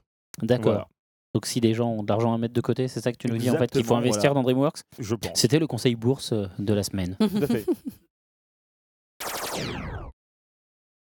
Alors, euh, dans le genre bizarre, euh, il y a Bah des- voilà, parce que c'est pour ça que je te paye hein, à la base. que Ah, merci. parce qu'il est payé Non mais en nature. on se- voilà. Oh, bah, c'est bon, ça me va. Ah, tu bon, vois, ça tu ça passeras dans mon bureau. Ouais, tout à je, l'heure. je vais rester bénévole. No. ça suffit. Bref. Balance ta euh, vie. Et donc, euh, KFC, euh, la division japonaise de KFC, euh, a commencé à faire des accessoires assez bizarres. des coques d'iPhone en forme de, de, euh, de cuisse de poulet. Oh my god. Et ils avaient déjà fait en fait euh, un, un clavier de poulet frit. Oui, ça j'ai vu. Oui, voilà, Mais et, c'est quoi euh, un clavier poulet frit C'est-à-dire que le, clavier en lui-même a l'air plus ou moins de, de, De texture de. texture Ah, de, de- n'importe de quoi. frit. Donc, Voilà, il y a des c'est- gens qui vont l'acheter qui disent Ah, c'est génial, il m'en faut 4 au moins. Il il l'achète il l'achète pas vraiment parce que ça En fait, va avec c'est-à-dire le, qu'il peut- le menu, quoi. Mais euh, Ah oui, mais même avec le menu, je pense qu'il y a des gens qui le laissent, non Qui disent Oh, oh, non, vous dérangez pas, je vous le laisse. Tu vois, si vous aviez un vieux DVD d'une offre pour enfants qui date d'il y a 5 ans, je vais le prendre en échange de Oui, oui, un DVD Kurde, ça ira, oui. Donc voilà, donc, euh, et donc ça a un certain succès malgré tout. Oh Et euh, Est-ce qu'un jour on pourrait recevoir quelqu'un ici qui a été content d'avoir ce clavier-là pour avoir son témoignage euh, Est-ce que sa vie a changé Qu'est-ce que ça lui a apporté au quotidien quand il ça. met sur ses bouts de poulet, il n'y a pas de différence. J'ai vu une réaction de notre invité, je dis Tu as un clavier Ah, vous pouvez le dire, vas-y, balance Donc, donc pour oui, Euh, je suis pas très doigt gras, doigt gras donc. C'est pas très drôle. Mais là, tu peux l'être, ça ne se verra pas puisque tu as un clavier. Bon, bref. Donc, en conclusion, c'est des coques de iPhone 5S quand même, donc euh, c'est pas tout à fait. euh, c'est un peu voilà. ballot. Un peu Oui, ballot. à la sortie du 6, c'est dommage. Voilà. Euh, et donc, conclusion, maintenant, en gros, voilà, oui, ce, ce genre de choses se fait, c'est atroce, mais ça continue. C'est du journalisme total. Donc, la, la, la guerre des burgers noirs continue au Japon, puisque Burger King avait fait. On pourrait euh, pas avoir un générique qui fait peur comme sur iTélé La guerre des burgers noirs éclatés C'est plus BFM. Previously hein. in Breaking News Oui, c'est ça. Et en fait, donc Burger King euh, avait, fait, avait fait en 2012 de temps en temps des, euh, des burgers dont la texture était noire. Du- Ouais, comme Quick aussi avec euh, les Star Wars. Oui, Quick est venu plus Dark tard, parce que en oui, 2012. plus tard, oui. Et donc, conclusion, il y avait deux, deux burgers, le Pearl et le Diamond, qui avaient une, euh, une sauce par exemple, de, de fromage qui était noire. Le pain était noir, bref, tout était noir. Naturellement Donc, noir, bien évidemment, pas de colorant. Oui, avec de l'encre. Non, c'est avec de l'encre de sèche que tu fais ça éventuellement. De l'encre de sèche et puis un truc à, à base de, de, enfin, de, de- de charbon, je sais pas quoi. Bon, ça m'avait l'air bizarre. Non, mais je Ce déconne pas, hein. charbon Non, mais Ah, oui. non, non, mais sérieusement. Ah oui, Donc là, McDo a décidé de frapper au Japon en disant oh, ça suffit, nous aussi on peut faire des trucs euh, de bizarres. Et donc On n'a conclusion, pas de clavier en un- chapelure de poulet, mais on aura un burger noir Voilà, le Kuro Burger. Euh, genre Ikasumi Burger exactement. Il y a bon alors le, le- il y a du fromage jaune donc ça c'est absolument atroce. Qui euh, mais par contre euh, c'est à base effectivement d'encre de. Ah bah oui, c'est dans le titre. sèche, Ikasumi, dans avec de l'encre de sèche, oui. Voilà, donc il- ça se passe plutôt bien pour eux. Et c'est disponible jusqu'au jusqu'à fin septembre au Japon. Eh ben vite, précipitez-vous. Donc là, par contre, bien avant d'être diffusé dans le Club Dorothée, Olive et Tom était un dessin animé diffusé depuis, euh, sur la 5. Dieu et son âme depuis le 12 avril 1992. Donc la chaîne dont l'actionnaire majoritaire était Silvio Berlusconi, qui depuis nous a divertis, Ah, mais bien différemment. Voilà. Attends, attends. Olivier Tom. Il se divertit. C'est c'est mo- moment Eh, de. c'est c'est grâce à lui qu'on a tous ces magnifiques noms, hein, parce qu'on traduisait à l'époque de l'italien, oui. et c'est pour ça qu'on a ces noms Ah, merveilleux. et quoi. oui, Riptide aussi, l'affichage sur le robot, etc. etc., etc. C'est ça, c'est à n'y rien comprendre, même en y réfléchissant bien. Je sauce de Cucalam, vous allez comprendre. Lupin 3 était diffusé sur Canale Cinque, la chaîne italienne appartenant elle aussi à Berlusconi. Quand il a fallu créer un générique pour Olive et Tom, ils n'ont pas cherché très très très longtemps, euh, bon, ils n'ont pas demandé à quelqu'un de faire une nouvelle musique, ils ont pioché dans leur catalogue. Et donc, conclusion, ça leur a permis d'avoir une bande-son euh, donc gratuitement utilisable. Et ils ont utilisé L'Incorreggibile Lupin, écrit par Alessandra Valeri Manera et Nini Garu- Carucci, et interprété par le, le Gli Amici di, di Lupin, qui est un groupe qui a été créé pour les besoins. C'est du journalisme total. Et donc, conclusion, ce générique de Lupin Va vous rappeler ceci. quelque chose. Va vous rappeler quelque chose.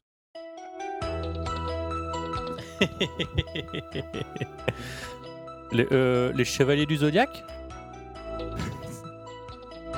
Euh, non, c'est Sailor Moon. C'est pas l'hymne du PSG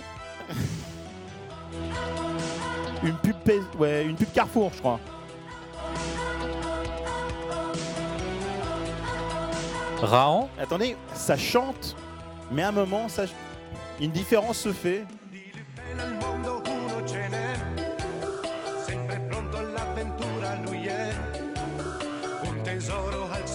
Ah bah c'est ça, j'entends les paroles. De diamants pour aller droit au coffre. La clepsydre, tu la vois vite, sort, sort. Non, non, non, les paroles sont là. Je, ne vois pas ce que tu. Attends, faut qu'on arrive au moins au coup. Le refrain, il y a le refrain qui arrive, bouge pas.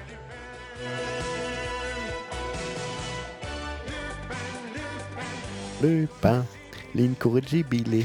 Lupin, Lupin. l'incorrigibile. Lupin, Lupin. Cela dit, si tu lui dis pour le ceux qui- policier est ton ami à Lupin, je pense qu'il te fout sa main dans la gueule.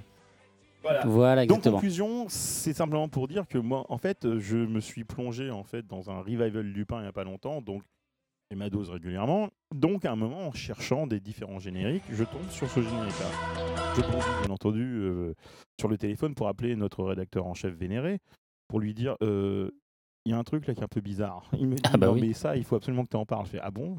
Ça n'intéresse pas que moi? Ah mais non, c'est Bah, extraordinaire. Ah non, mais il doit y avoir une pétition en ligne qui tourne en italien, c'est pour ça qu'on l'a pas vu. Alors pour ceux, parce que non mais parmi les auditeurs, il y en a peut-être qui connaissent pas bien Olivier Tom, donc on va quand même leur montrer ce que c'est que le générique français d'Olivier Tom.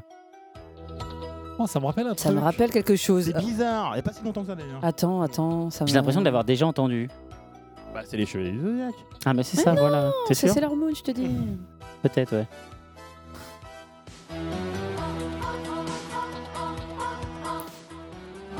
Il y a le même cœur. C'est juste non mais c'est incroyable quoi.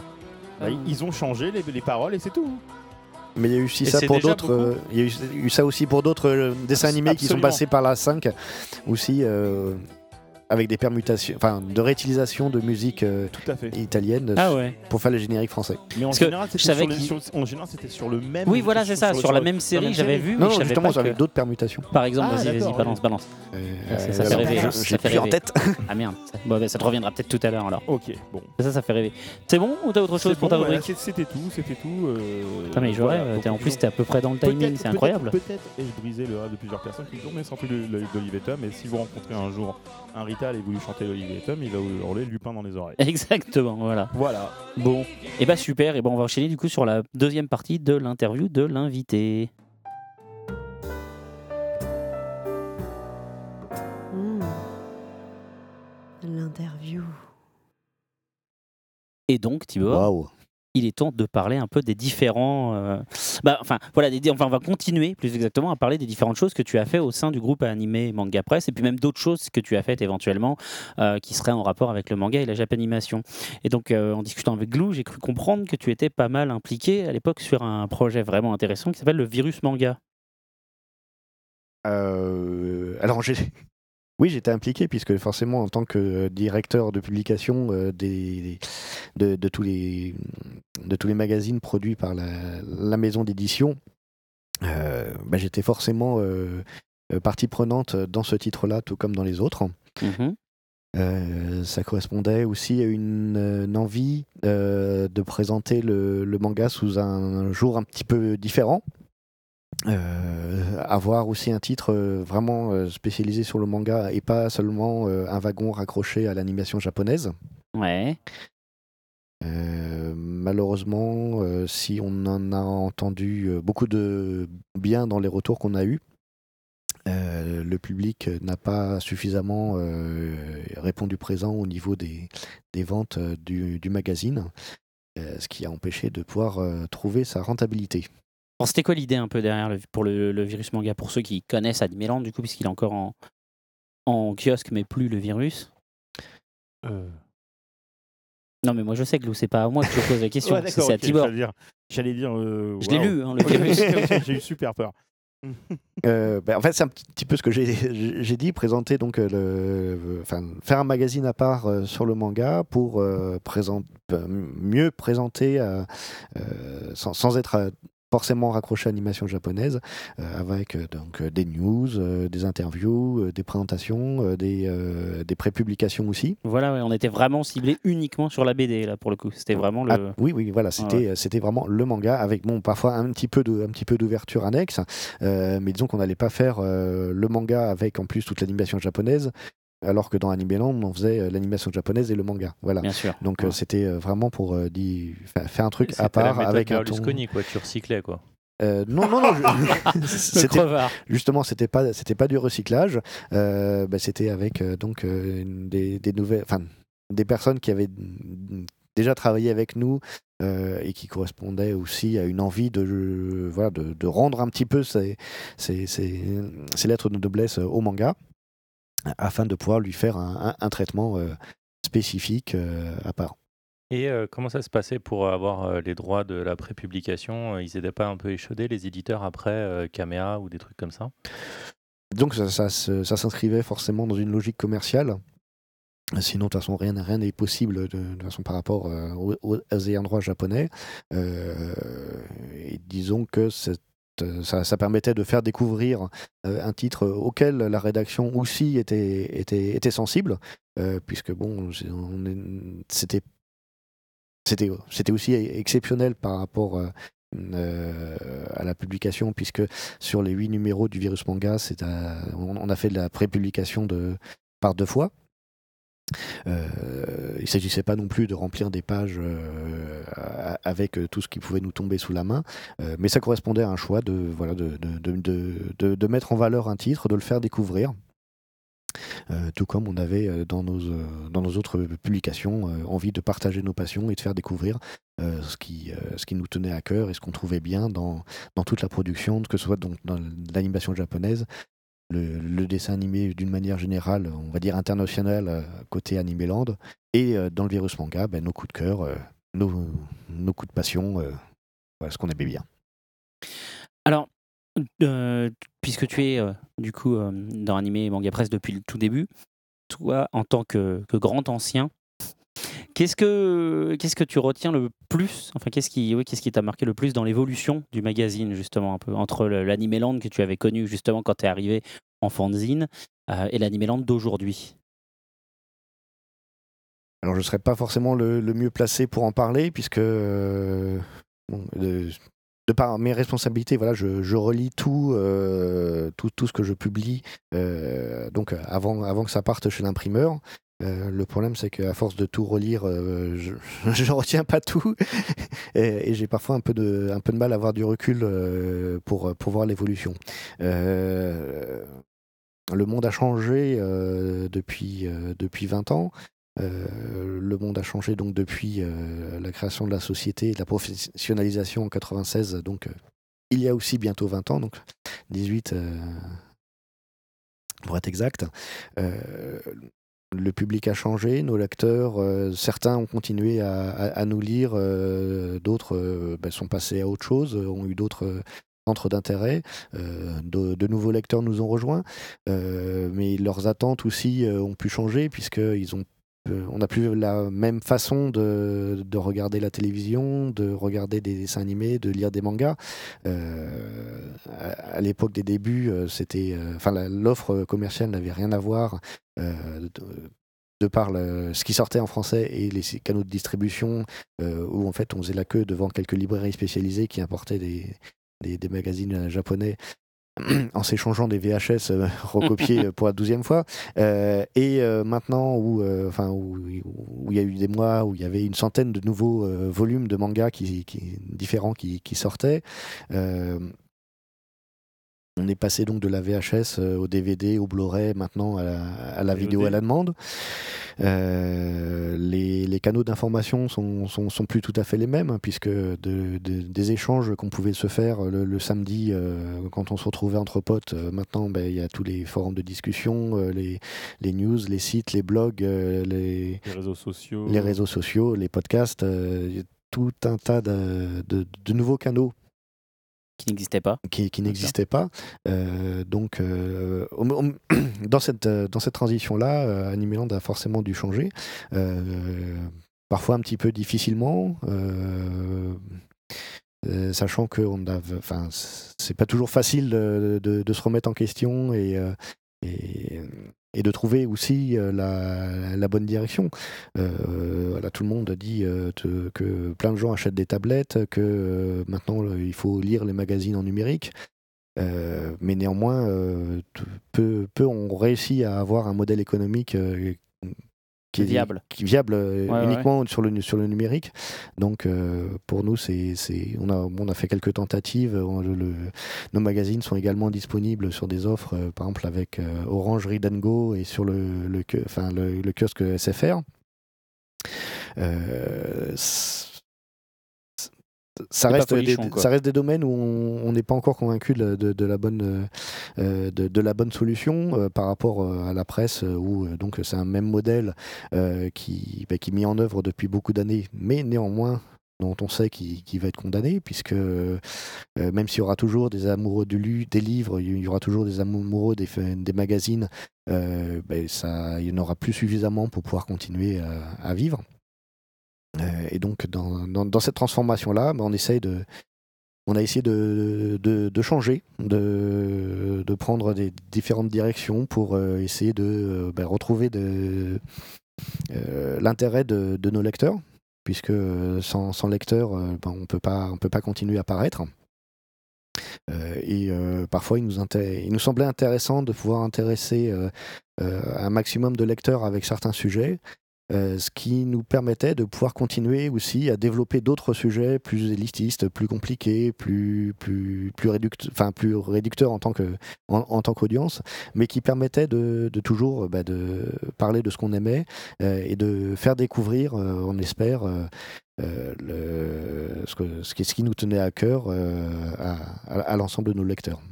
Justement, bon, pour revenir là-dessus et faire un, revenir un peu en arrière et rebondir sur, sur ce que- sur ce que tu viens juste de dire, tu penses que justement Virus Manga, c'est, pour certains, c'était devenu quelque chose d'élitiste, alors que les gens voulaient peut-être de- de- des news qui étaient pe- peut-être plus, plus rapides, plus, plus, plus VSD entre guillemets, euh, qui sont des choses. Enfin, voilà, si quelqu'un travaille chez VSD et qui nous écoute, ça- met pas en justice tout de suite. Ça fait très longtemps que j'ai bon. pas lu un VSD. Mais Euh, en gros, le virus manga était très, c'était, c'était très développé.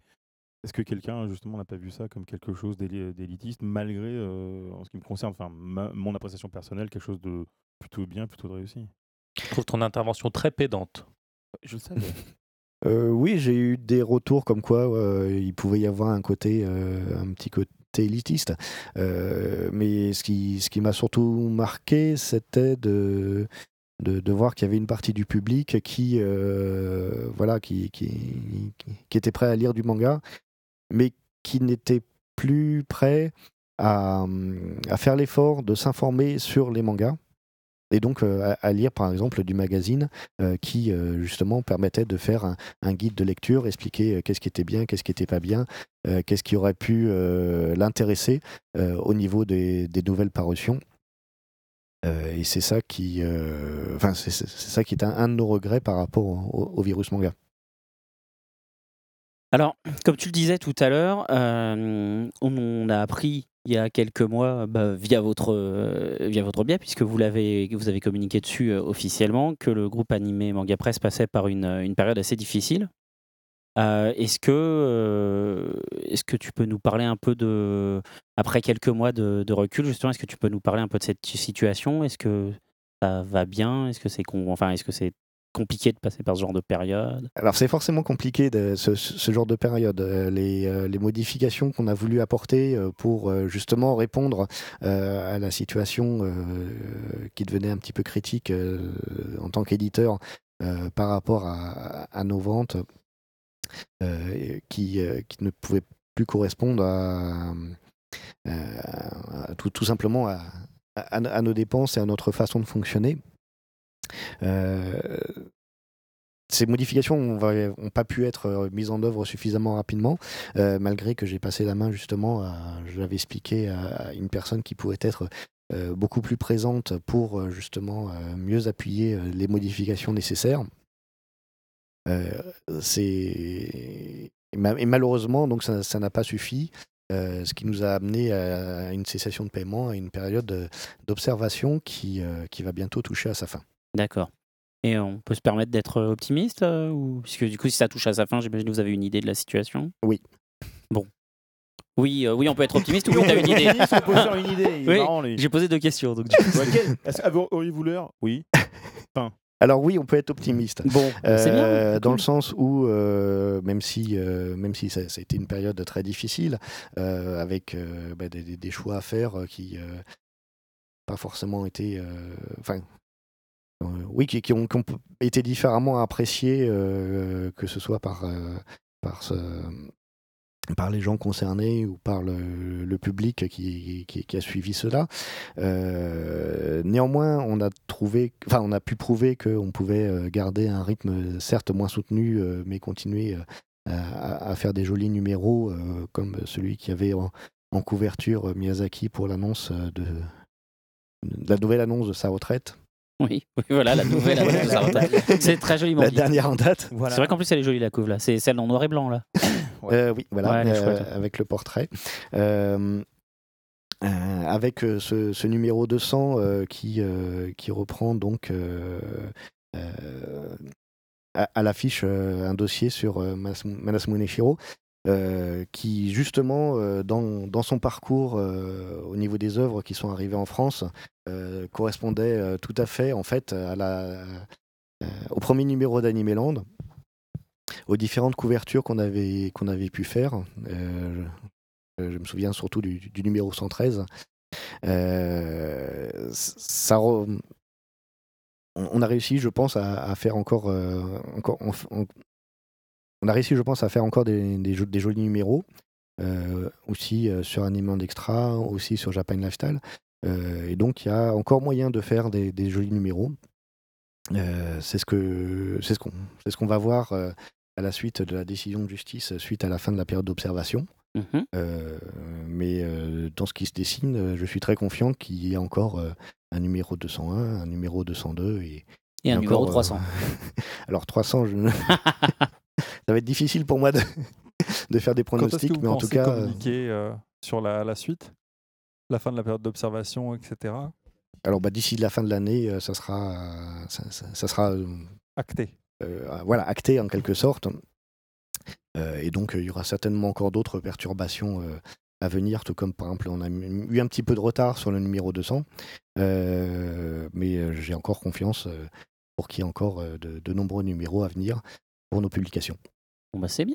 Est-ce que des, enfin est-ce que éventuellement oui vous avez déjà des, de la visibilité sur les, les, euh, sur 2015 sur des ou des hors-séries ou des, enfin tu vois des des dossiers spéciaux, des choses dont tu sais déjà que, ouais, à part évidemment il y aura sûrement un truc sur Japan Expo euh, sur le mois qui suivra, mais euh, où c'est c'est trop tôt et puis en plus toi t'es pas trop côté euh, rédaction. Euh, alors c'est trop tôt, euh, puisque de toute façon ça, ça va nécessiter de nombreux changements euh, à la- après- à l'issue de cette période d'observation. Ouais.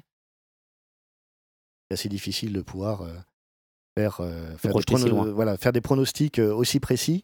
Euh, ce que je sais, c'est que la, la continuité me semble tout à fait assurée.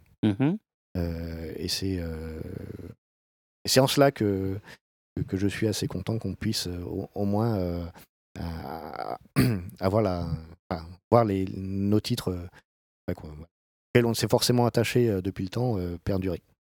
D'accord. Hmm. Alors, à côté d'Animeland, il y a un autre projet dans lequel tu as été un- impliqué euh, de manière assez, assez importante, a priori, et puis qui a duré sur la longueur aussi, euh, et Glue aussi, me semble, a priori. Euh, puisque... Lui aussi est dur sur la longueur, ouais. Voilà, c'est ça. La Valentin. Toujours aussi dur? C'est ça. Arrêtez de me regarder. je, veux... je veux parler de France 5. Ne me regarde pas à ton tour, Muriel. hein. Moi, je t'ai pas regardé. Non. Est-ce que, est que vous voulez nous parler de France 5 un peu tous les deux? Quel beau sujet. Eh ben écoute, en fait, il était, dedans, il était dedans bien avant moi, donc euh, je, vais laisser, euh, je vais le laisser parler d'abord. J'interviendrai euh, dès que je peux. bah, Commençons déjà par Oh. parler du rôle. Quel rôle y jouais-tu? Alors, Je ne sais pas si c'était vraiment euh, si à bien avant toi, puisque Ah bah si. Oh, ça l'est. Une battle de non, Au mais moins c'était pas moi le Non, premier. non, mais Non, mais c'était toi le premier. Non, mais- Décris ton rôle déjà. Euh, voilà, disons qu'il y a le... quelques amis qui, euh, à l'occasion euh, de la venue de Naoko Takeuchi, euh, la maison de la culture du Japon, donc ça aussi, ça nous, euh, ça nous renvoie un petit peu. euh, On est vieux, point, c'est tout, voilà. Et c'était qui ce décennie en monsieur arrière. pour ceux qui ne le connaissent pas Alors, c'est une dame. C'est une Ah, dame. bah voilà. L'auteur de, Ah, bah attends. euh, c'est l'auteur de Sailor euh, Moon, voilà. Oui. Bravo, Muriel. Bah mais oui, merci. Et on est sûr que c'est une dame. Ah bah, Oui. du coup, bah, du coup, a Ah, ça- priori, ça, tu, expliquerait tu l'as vu pourquoi euh, il déprime de temps en temps son mari. My God. Donc, euh, très en marge, et donc n'en- n'ayant rien à voir euh, avec, euh, avec cet événement, euh, même si c'est la date que j'en retiens. euh, il y a eu un, un dîner en- entre quelques amis euh, où on m'a décrit un petit peu le projet euh, de, de faire une réponse, à, enfin, de montrer la- l'amour qu'on a pour le, le style si particulier qu'est le Sentai. Mhm. Donc, euh, je rappelle que c'est des héros costumés en- avec des coloris flashy euh, qui défendent la Terre contre des envahisseurs euh, de, venus de l'espace euh, dans des costumes euh, plus, ou- plus ou moins grotesques. Tout à fait. Que nos plus jeunes auditeurs connaîtront plutôt sous le nom des Power Rangers. Euh, Exactement. voilà, avec la, avec la, la précision que les, ce que ce qu'on connaît des Power Rangers euh, a fait un petit détour par les, Par par les les États-Unis, ça. Et euh, pour, Et- dire, pour, pour être, pour euh, concis là-dessus, on, on va dire que euh, quand, quand AB met ses génériques français, euh, ou quand on, en- on entend euh, le générique français de Cat Size euh, dans les scènes d'action en plein milieu d'épisode, euh, c'est un peu le même genre de traitement qui a été réalisé euh, par le passage aux États-Unis. C'est ça, Ouais, exactement. Ça peut potentiellement être pire. hein. Le projet Sailor Moon de série télé américain était quand même, je pense, le truc le plus violent que j'ai jamais à vu. chaque mois, il essaye chaque mois, il essaye d'en parler. hein. Il veut absolument qu'on parle du, du, euh, comment, du, du projet live de Sailor Moon de chez Saban. La prochaine fois, il fera des gyoza. Et bien, il crevons l'abcès, plus. la prochaine Non, non. émission sera entièrement Non, consacrée à Sailor Moon. sur Non, la mais il a, Sailor Moon version il a, américaine. non, mais il a un japanard qui s'en serve. Exactement. Bon, D'accord. donc, donc du coup, tu as intégré France 5, qui était l'idée, effectivement, de faire un Sentai français. Voilà, pour lequel il fallait donc des valeureux héros qui défendent la Terre. Euh, il fallait un, un- un professeur euh, Un mentor, quelque part. voilà, qui, euh, qui enfermé dans son laboratoire, euh, labora- oui, la- laboratoire souterrain, euh, euh, fournissait les armes nécessaires pour défendre la Terre. N'est-ce pas? Et donc, euh, Et les pourquoi. en jeu de mots, euh, enfin en proverbe. euh, alors je ne sais pas pourquoi ils ont tout de suite pensé euh, à, à moi pour ce rôle-là. Euh, il faut dire que le, les personnages en fait euh, de, de, de la série euh, ont été euh, fortement euh, gouvernés par les acteurs euh, qui, qui allaient leur donner vie Oui, complètement. Mhm. et, et, euh, qui, euh, et qui permettaient notamment de. Alors euh, c'est vrai que c'était peut-être pas toi le premier méchant euh, Ah non, en pas vue. le premier méchant du tout. Moi, je suis arrivé simplement parce qu'en fait, à l'époque, euh, on va dire l'alter ego du côté obscur du professeur Burgonde, c'était donc euh, l'empereur Lexos, qui devait être à la base joué par Ilan Nguyen. Oh, d'accord. euh, qui avait fait bon, qui s'est occupé de nombreuses personnes, euh, chez Ghibli notamment, qui avait fait la traduction de Novo Yamada, qui avait fait les premières adaptations de Nausicaa. Oui, là- que chercheur, je crois. Enfin bon, bref, Bah, en tout cas, qui a une sommité en Voilà. japonais. Et à un moment, en gros, il m'a utilisé comme bouclier. Il a fait non, toi. Utilisez Glou. Voilà, lui, il est vachement mieux. Bon, voilà. D'accord. Voilà. Donc, on s'est, retrouvé en train- moi, je me suis retrouvé en train de faire un test avec euh, euh, bah, Olivier Fallet euh, en tant qu'Ancolax et à l'époque Nadège Bessaguet qui faisait euh, la première Ecstasy. Mais le reste, le, le- le reste du entre guillemets du cast a déjà été choisi. Tu fais partie des premiers élus. Voilà. Qu'est-ce qu'on Oui. ressent à cette idée, un peu Avec le recul? Ah, Bon, pas, grand- ça pas- passe à la pas- télé. euh, pas- pas grand chose par rapport à, à la richesse euh, d'aventure euh, et, euh, et, et de bonheur qu'a été euh, donc, toute, tout- oui, toute cette, toute cette aventure-là. C'est, c'est- le Mais- bon mot. Alors, moi, j'ai j'ai quand même une question, parce que si j'ai bien compris, tu étais ingénieur informaticien le jour. Oui. Voilà, directeur de publication d'Animéland de la nuit. Oui. Et le Donc, quand est-ce que tu faisais France 5, en fait? Bah, en congé. Ah, j'ai fait un enfant pour ça, l'arrêt paternité. C'était organisé euh, en fait euh, avec euh, des tournages certains week-ends. Donc en Mhm. fait, euh, voilà, je, je m'arrangeais dans mon emploi du temps. Et ce qui est intéressant de savoir, c'est que maintenant, quand il se retrouve en con- convention, en train de faire des dédicaces, ce genre de choses, puisque en fait, il a une- donc une, une chemise à fleurs, c'est Oui. prévu depuis des années. On le prend pour le joueur du grenier C'est ça. on lui demande, vous êtes le joueur du grenier et non, voilà. Alors, en Mais général, on- même quand j'ai pas ma chemise à fleurs. hein. Ouais, ouais, Mais c'est vrai, c'est vrai. C'est euh, vrai qu'il y a, y y une un certaine ressemblance. Il répond non, je suis celui de la cave. Voilà. Il y a des- mais les gens réagissent bien, sauf le mec qui joue au Warduck qui a dit non. Quoi?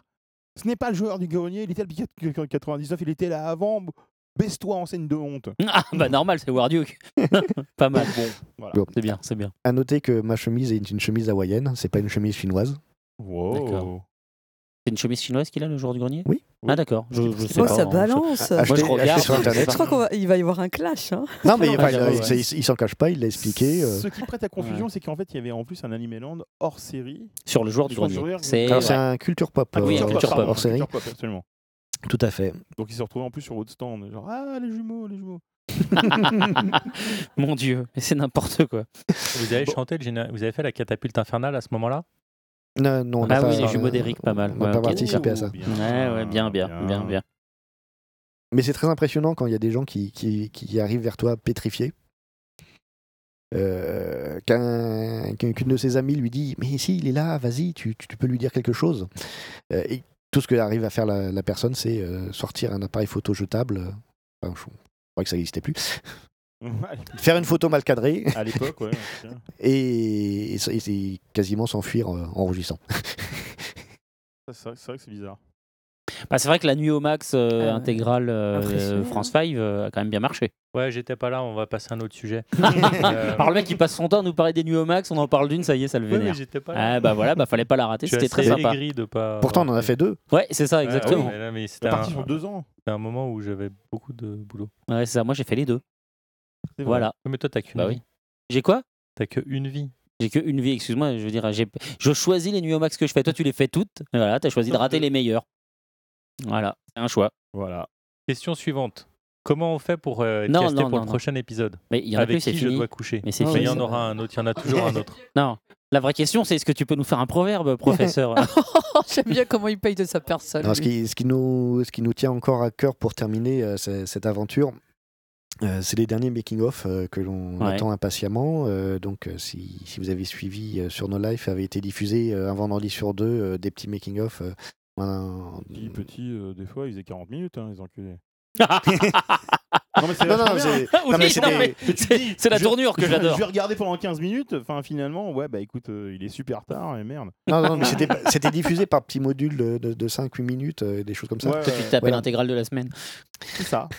Euh, donc c'était en attendant donc euh, l'épisode 5 puis l'épisode 6 Euh, et euh, là il nous reste en fait tous les tout- la fin des, des making of euh, euh, à réaliser. Ouais.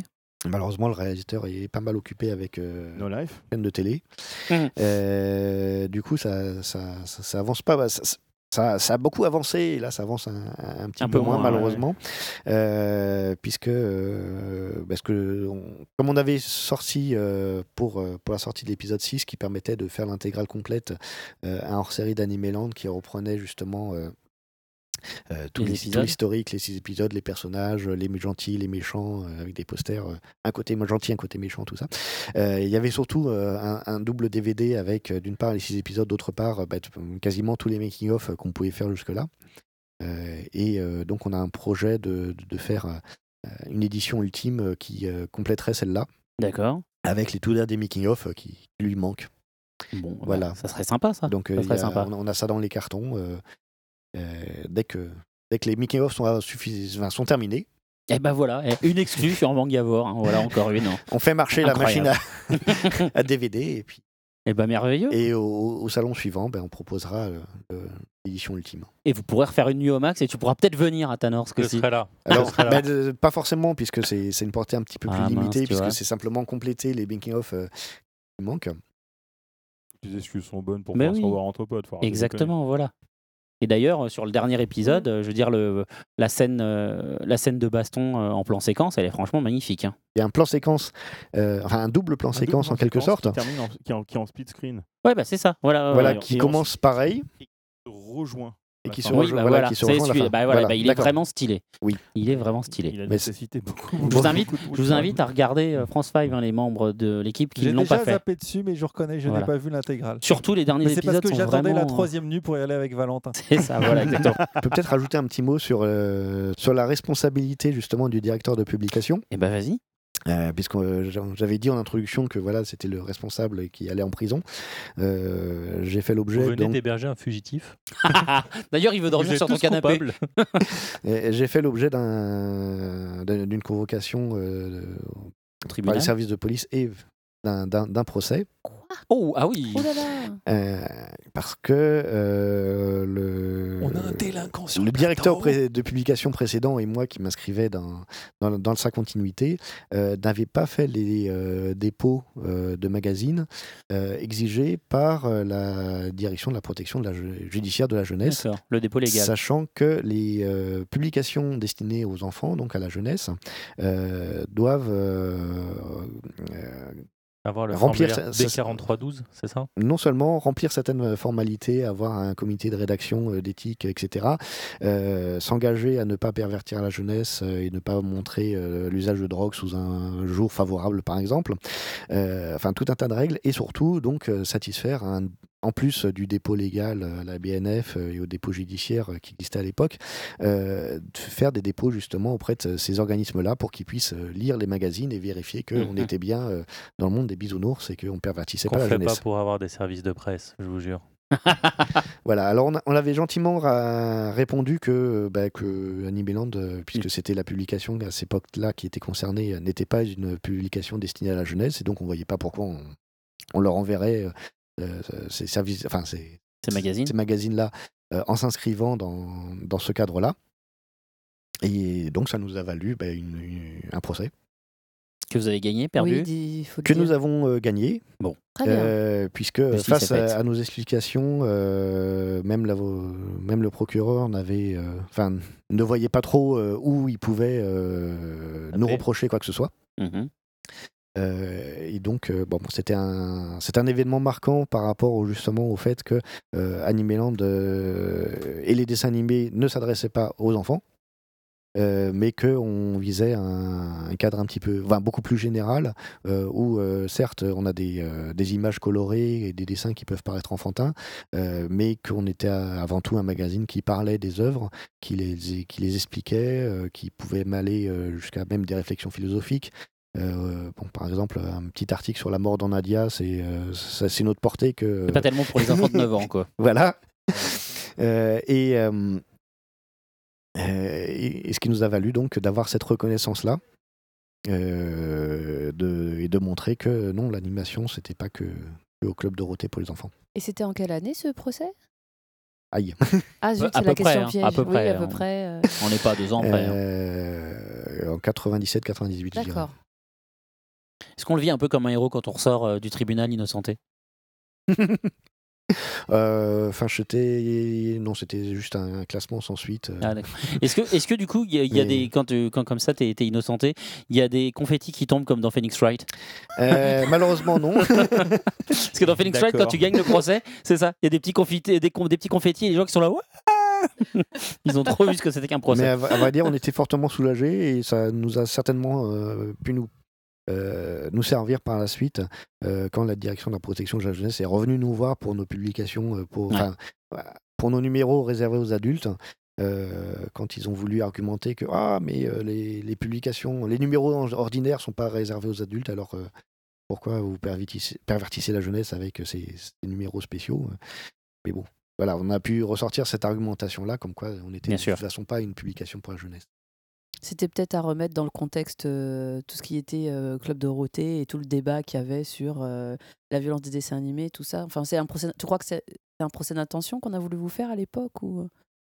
Je pense qu'il y avait des gens qui trouvaient les, les- que les- enfin, pensaient simplement que le dessin animé était pour les enfants, que euh, une, une publication avec une couverture colorée était pour les enfants et que on devait se rentrer dans le moule. Voilà. Ouais. Mm. Mais je pense qu'il y en a encore des comme ça aujourd'hui. Voilà. Donc euh, c'était c'était une grande satisfaction d'avoir cette reconnaissance là. on avait euh, on avait fait même l'objet d'un article sur Anime News Network euh, à l'époque. Ah, classe. Voilà. Donc Ah ouais, ouais, ouais. Ouais, ouais, Pas mal, pas mal, pas mal. c'était avant Non, avant l'an 2000. Mais quand même, quand même. Pour ceux qui compte savent pas, même. le Anime News Network, c'est vraiment euh, le Wikipédia euh, de l'animation euh, japonaise et du manga. quoi. C'est juste assez fou comme bible tout ce qu'il y a dessus. Ouais, quoi. ouais, ouais. Christopher McDonald, si tu nous écoutes. En tout cas, on va écouter ton troisième choix musical qui est Kireina Kanjo. Les, magasins- les magasins Bricorama vous proposent une corde pour vous pendre. Cette Bah, chanson vous est proposée par. Mais non, celle-ci, elle est pas déprimante, elle Mais est non, juste elle est- elle est euh, très jolie. triste un peu. Ouais, voilà, enfin, un peu au cas où. mélancolique. C'est une corde de sûreté, quoi.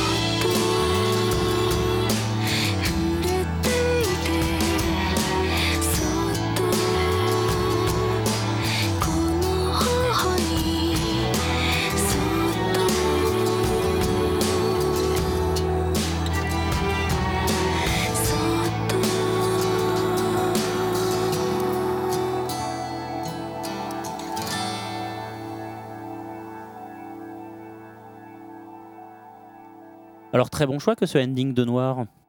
Voilà, ben, c'était en euh, à l'occasion de la diffusion euh, de la série animée sur No Life. Ouais. Euh, troisième, enfin tous les lundis soirs, le troisième. En ce moment?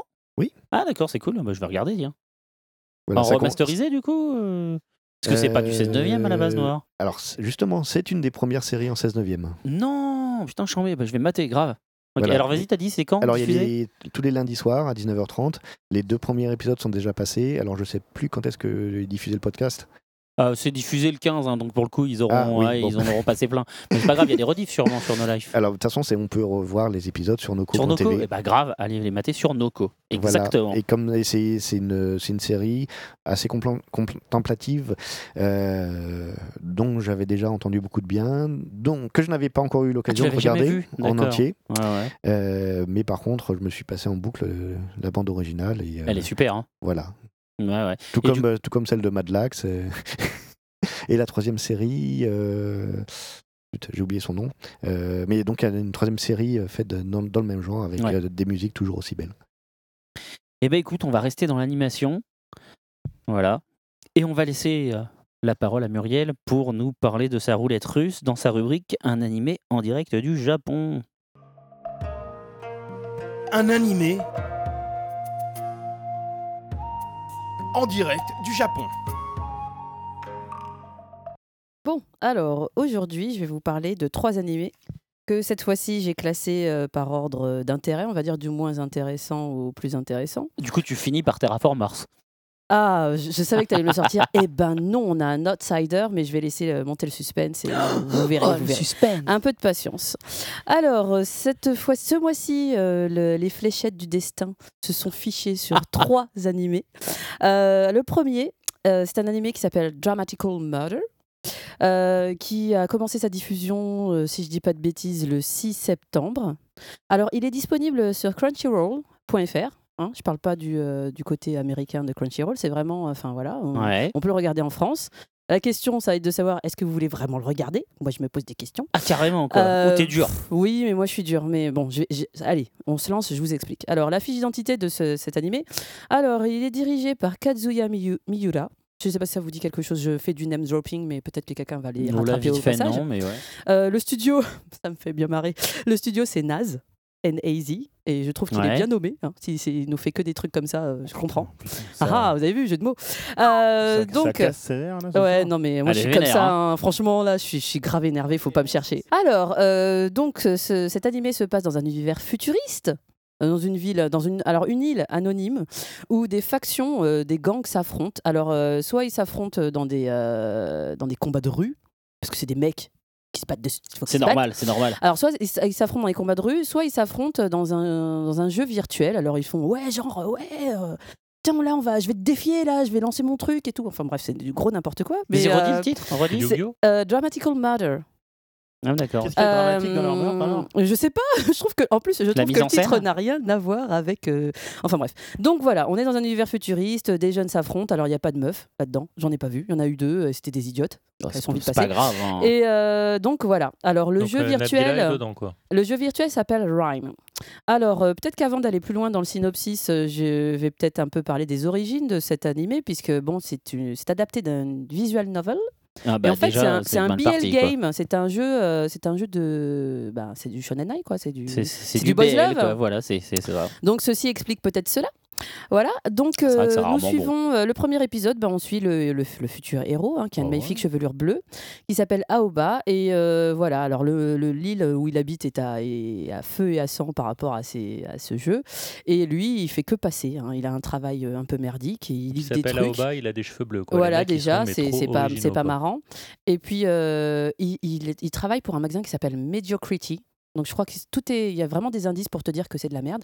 et, euh, et en fait. Non, mais c'est vrai, le, ma- le magasin s'appelle vraiment comme ça. Comment elle est vénère, quoi. Ah, bah, je sais pas, mais. euh, bien quand tu parles mal. En plus, euh, Eh, mais en les, fait, les- tu les sais blagues quoi sur la Je pense menstruation qu'on peut aussi, ça remettre les me- chansons de tout à l'heure, ça irait vachement bien avec ta chronique. Non, mais en plus, la blague sur la menstruation, ça m'a trop énervé. Alors, euh, franchement, Tu t'es senti concerné si Et vous tu ne sais- prenez pas des baffes. euh, Tu sais que je le pensais pas quand même, Mais soit bien dramatique. d'accord. mais bien sûr. Dramatical Mais là, ce qu'il menstruation. dit que c'est une histoire hein, que vous avez inventée. Hein. Il Tais-toi, y croit Aïe, pas, hein. aïe, aïe, aïe. Bon, bref, alors, euh, donc, euh, ce jeune hé- héros, euh, ben, euh, bon, il a, il a pas envie de s'impliquer. Et du coup, ben, c'est bizarre, mais quand on voit le- l'animé, on n'a pas envie de s'impliquer non plus. C'est-à-dire que le premier épisode. euh, Non, mais c'est vrai, mais le Quelque premier. part au- dans le monde, il y a un réalisateur qui, qui a les oreilles qui saignent. Non, mais bon, je crois que personne m'en voudra. Et puis, de toute façon, euh, cher patron, le but de cette chronique, c'est ce que, que je dis ce que je pense. Mais oui. Donc euh, Mais oui, voilà, mais oui, je, mais je- oui. je le dis. Donc, euh, bah ouais, c'est difficile, euh, franchement, de trouver ce premier épisode excitant. Euh, bah, non seulement le design, il, le design, il est médiocre, mais en plus, la qualité d'animation, c'est vraiment, bah, c'est le minimum syndical, quoi. C'est c'est- c'est pas beau. Voilà, c'est tout ce que j'ai à dire. Bon, bah écoute, euh, voilà, hein. Et le scénario. Ah, et en fait, euh, la- le visionnage de cet animé me fait penser que finalement, je suis pas tellement, tellement euh, Bah, euh, réceptive. euh, non, je suis pas réceptive aux adaptations de jeux. Parce que souvenez-vous, mes toutes premières chroniques quand j'étais toute jeune, Ouais, ouais. c'était, euh, vous vous souvenez, c'était alors du coup les, les titres m'échappent. Il y avait Diabolic Lovers.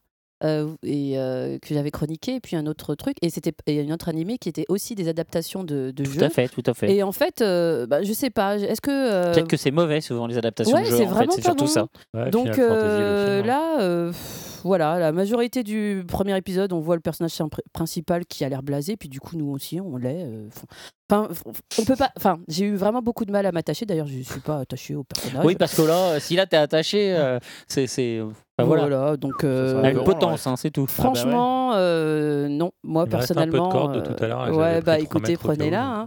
Mais non, non, euh, j'ai pas eu envie de suivre ce héros. le, le reste de tout l'épisode, c'était qu'un défilé des personnages secondaires qui sont pas non plus spécialement intéressants.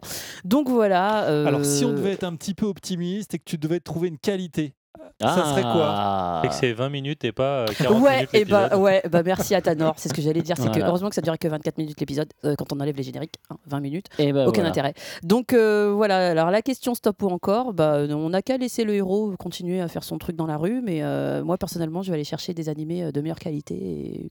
Et c'est le stop. animés. Tu sors, Et mec. bim, Tu voilà. sors. Et bim Voilà, alors ça c'était le dernier de la classe, vous l'aurez compris, bonnet d'âne, Ah bah là, retourne ouais. chez ta mère, enfin bref, c'est quoi ce carnet Ça se passe comme ça, les enfin, conseils de classe dans ton Ah lycée bah tout à fait. Comment ça chie C'est oui, c'est retourne chez ta mère. Je le mets sur les bulletins. C'est vrai Mon Dieu, j'espère que mon principal ne m'écoute pas parce que bon. Enfin bref. Euh, numéro 2. Celui qui a fait un bon boulot, hein, mais euh, voilà, c'est ben, c'était Raformas. Voilà.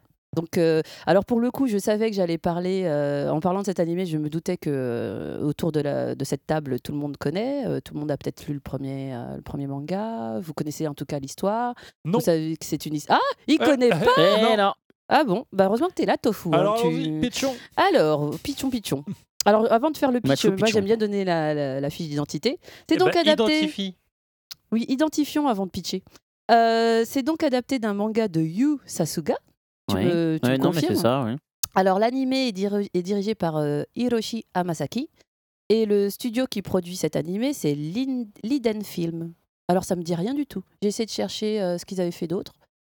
Non, bah, ça doit être un dit- sous-studio parce que ça, il bosse pour. Très euh, bizarre. Il Pas bosse trouvé. pour. Ah, j'ai oublié le nom, mais, mais il bosse pour un autre studio un peu plus gros. Mais ok, c'est c'est pas grave. Bon, quoi. bah, vous, les, les spécial- le mois dernier avec Olivier Fallet qui répondait à tous ses trous. Bah ça, ouais, et exactement. là, euh, je suis pas Franchement, aidée. hein, euh, Comment t'as su- franchement, comment t'as grâce l'invité, toi Mais alors, laisse Ah tomber. oui, non, mais en plus, je c'est même le pas la vie. des lieux. Oui, voilà.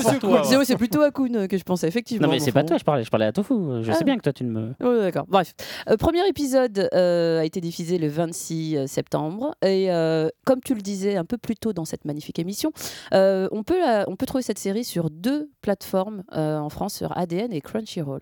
Voilà. Aussi sur BitTorrent. Non, je déconne. Oui, alors là, c'est pas moi qui l'ai dit. hein. C'est mal. Tu sors. Non, tu peux pas, t'es chez toi. zut. Ah. Alors, euh, bon, bah, je vais résumer. Alors, pour Tofu qui connaît pas, et puis euh, je serai euh, validée par euh, Monsieur Sepkoun. Euh, ben, en fait, Terraform Mars parle, un- parle de la colonisation euh, de Mars qui a un petit peu mal tourné. hein. Donc, des scientifiques essayent de rendre Mars habitable en y envoyant, on ne sait pas pourquoi, des cafards et du lichen. Enfin, j'ai cherché la traduction, mais ouais, des- ils envoient des C'est algues. ça. Enfin, Ouais, voilà, ouais, c'est ouais. ça, du lichen. Bah si, les cafards, parce qu'ils décomposent, enfin tu vois, Voilà. des insectes pour décomposer. Et euh, et tout ça dans le créer but de une- une réchauffer la planète, en fait, faire, euh, de, f- de faire en sorte que Mars est une euh, atmosphère habitable. Exactement. 500 ans plus tard, une équipe arrive sur Mars pour éliminer les cafards restants, mais euh, quelle ne fut pas sa surprise de tomber sur des espèces de cafards humanoïdes à la, forme, à la force prodigieuse, donc euh, complètement, euh, ont été complètement éradiqués. Bon, Deuxième Est-ce qu'on peut dire que ça a été un cafarnaum quand ils mais sont arrivés? complètement, c'était le bordel. Putain. On peut Ouais. le dire. non, mais C'est là, beau. oulala, il y a du non, level, mais il y a ce du soir. level, ouais, non, c'est Non, clair. ouais. C'est parce qu'il est, c'est parce qu'il joue sur son Ah, terrain. C'est parce qu'il joue sur son terrain, euh, Athanor, c'est pour ça. C'est ça. Il a, il a grave la confiance. Euh, quelques années Alors, plus ju- tard. juste pour répondre Oui. euh, tout à l'heure, c'est Warner Bros Japan sinon en fait. Ah derrière. d'accord, bah merci monsieur voilà. euh, Seb Kuhn Ouais, donc d'apporter. c'est pas tout petit quand même. Non, mais c'est c'est vrai que l'Iden Films me disait rien. Non mais oui, c'est eux qui produisent l'animation effectivement l'Iden pour euh, comment euh, pour Warner Bros Japan euh, qui, qui finance quoi. Bon bah en tout cas, je- je- j'expédie mon synopsis. euh, donc euh, bah, l'animé montre un petit peu les, les tribulations, on va dire, d'une d'une équipe d'astronautes afin de, de- de lutter contre les, euh, les cafards euh, humanoïdes. Voilà, exactement. Bon, ben écoutez, alors, qu'est-ce que j'en film de Guillermo del pense Toro qui parle de la même chose? Non non, c'est complètement pourri Mimic, mais c'est vraiment pourri Mimic. hein. Oh là là. Trop pas d'accord. Et c'est grave inspiré de Alien 2 en plus, juste dans les égouts parce qu'on n'a pas les moyens d'aller le faire dans l'espace quoi. Oh, Peut-être aussi de. Starship Trooper. Ah non, c'est tout pourri quoi. Oui, ça ressemble plus à, à Starship Trooper. Sauf qu'en fait, ils se mettent sur la tronche à coups de poing en fait. Parce que comme ils sont humanoïdes, voilà. suis pas- Moi, j'ai passé un bon moment. Non, c'est de la merde. Je l'ai vu la semaine dernière encore, donc je peux te le dire. hein. Encore, tu vois, c'est- il Ouais, c'est- c'était bien tellement engagé juste qu'il toi. le regarde à nouveau. Oh, Ouais, ce c'était- restaurant est dégueulasse, mais je vais encore aller bouffer une Non, c'était pas dans ce sens-là. C'était pas dans ce sens que je voulais le dire. Non, non, non. On en avait parlé, je savais que c'était un mauvais je l'ai vu la semaine dernière. Justement, j'ai eu l'occasion de le voir la, semaine dernière, donc c'est encore frais dans ma tête. C'est ça que je voulais si dire. tu devais trouver un point positif à ce film, ce serait- Ah, Mimic ça va être ma nouvelle question Trump. Ça. pendant Eh ben, ce temps-là, je continue c'est mon crochet. hein, tout va bien, c'est bon. vas-y, vas-y, c'est- vas-y, c'est- t'en fais J'attaque la deuxième manche. Euh, bon, alors, euh, bah oui, mais du coup, vous m'avez carrément euh, coupé non, le rythme. mais pas du tout. Ah oui, alors, euh, oui, je Si tu tenais à fais du dire que je crochet, n'ai je veux pas. bien que tu me fasses une copie de mon petit. euh, Euh, t- mais- bon, On a bref. réagi Je vais- beaucoup je trop vais- je vais- favorablement. Je à vais pas dire que j'ai envie de te dire. Je te le dirai après. Euh, oui, alors moi je tiens à dire que je n'ai pas lu le manga. Donc euh, du coup, euh, on peut dire que j'étais euh, une jeune euh, effarouchée hein, devant le premier épisode puisque je n'ai pas lu. euh, je connaissais l'histoire, mais j'avais pas lu le manga. Donc euh, j'avais un petit peu peur, étant donné que je connaissais déjà le synopsis, que le premier épisode, ça soit euh, euh, qu'il ait un peu les mêmes défauts que vous savez l'animé que j'ai chroniqué la dernière fois, c'était euh, Aldo- Al Noah Zero, Ouais. où en fait je vous avais dit que ce premier, enfin j'avais envie de voir la série, sauf que Mais que l'épisode d'introduction était l'épisode mauvais. l'espé- L'épisode d'exposition était un petit peu laborieux. Ouais. Et là, euh, je dois euh, quand même euh, donner un coup de chapeau aux gens qui ont fait le premier épisode parce que c'est très malin de commencer de nous présenter la série avec par le biais de Akali Zamaru. Ouais, c'est ça, ça ouais, ouais, donc, qu'on nous présente comme un, un jeune garçon qui veut à tout prix sauver sa, enfin, sa petite copine parce qu'il sort pas avec, mais euh, la fille, dont- arrive pas, mais la il fille dont ouais. il est amoureux euh, d'une mort certaine en lui payant l'opération et pour lui payer l'opération, il fait des combats. euh, des, des combats Clandestins. pour des clandestins euh, où on, le, on lui dit tiens il y a un ours là vas-y bats-toi Euh, Bah, ça, c'est la finale ici, attendez pas. hein. Avant, il a fighté des humains. Ouais, mais Voilà. d'accord. Mais dans l'animé, en fait, euh, on, on commence directement par ça.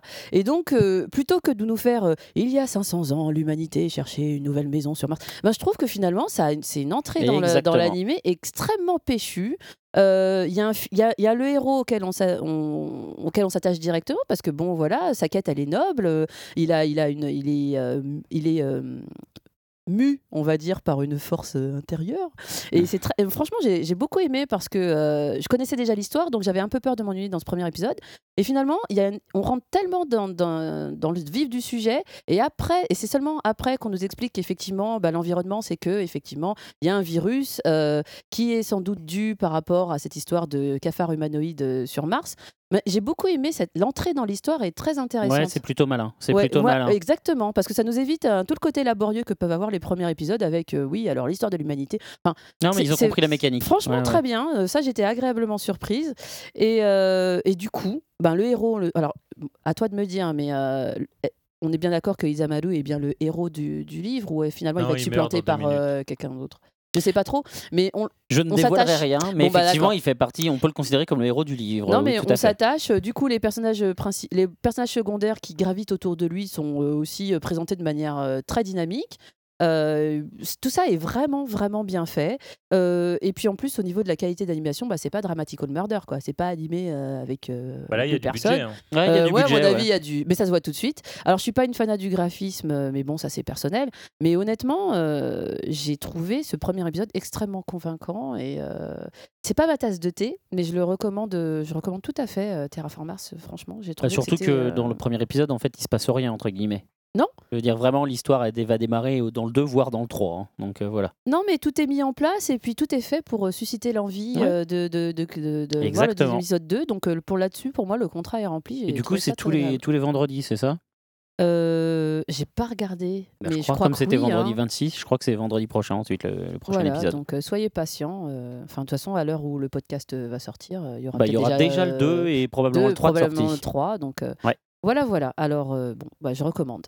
Mais on finit sur le dernier, alors qui m'a vraiment prise par surprise, c'est le cas de le dire. Et pas de jeu de mots, s'il vous plaît. On a rien Voilà.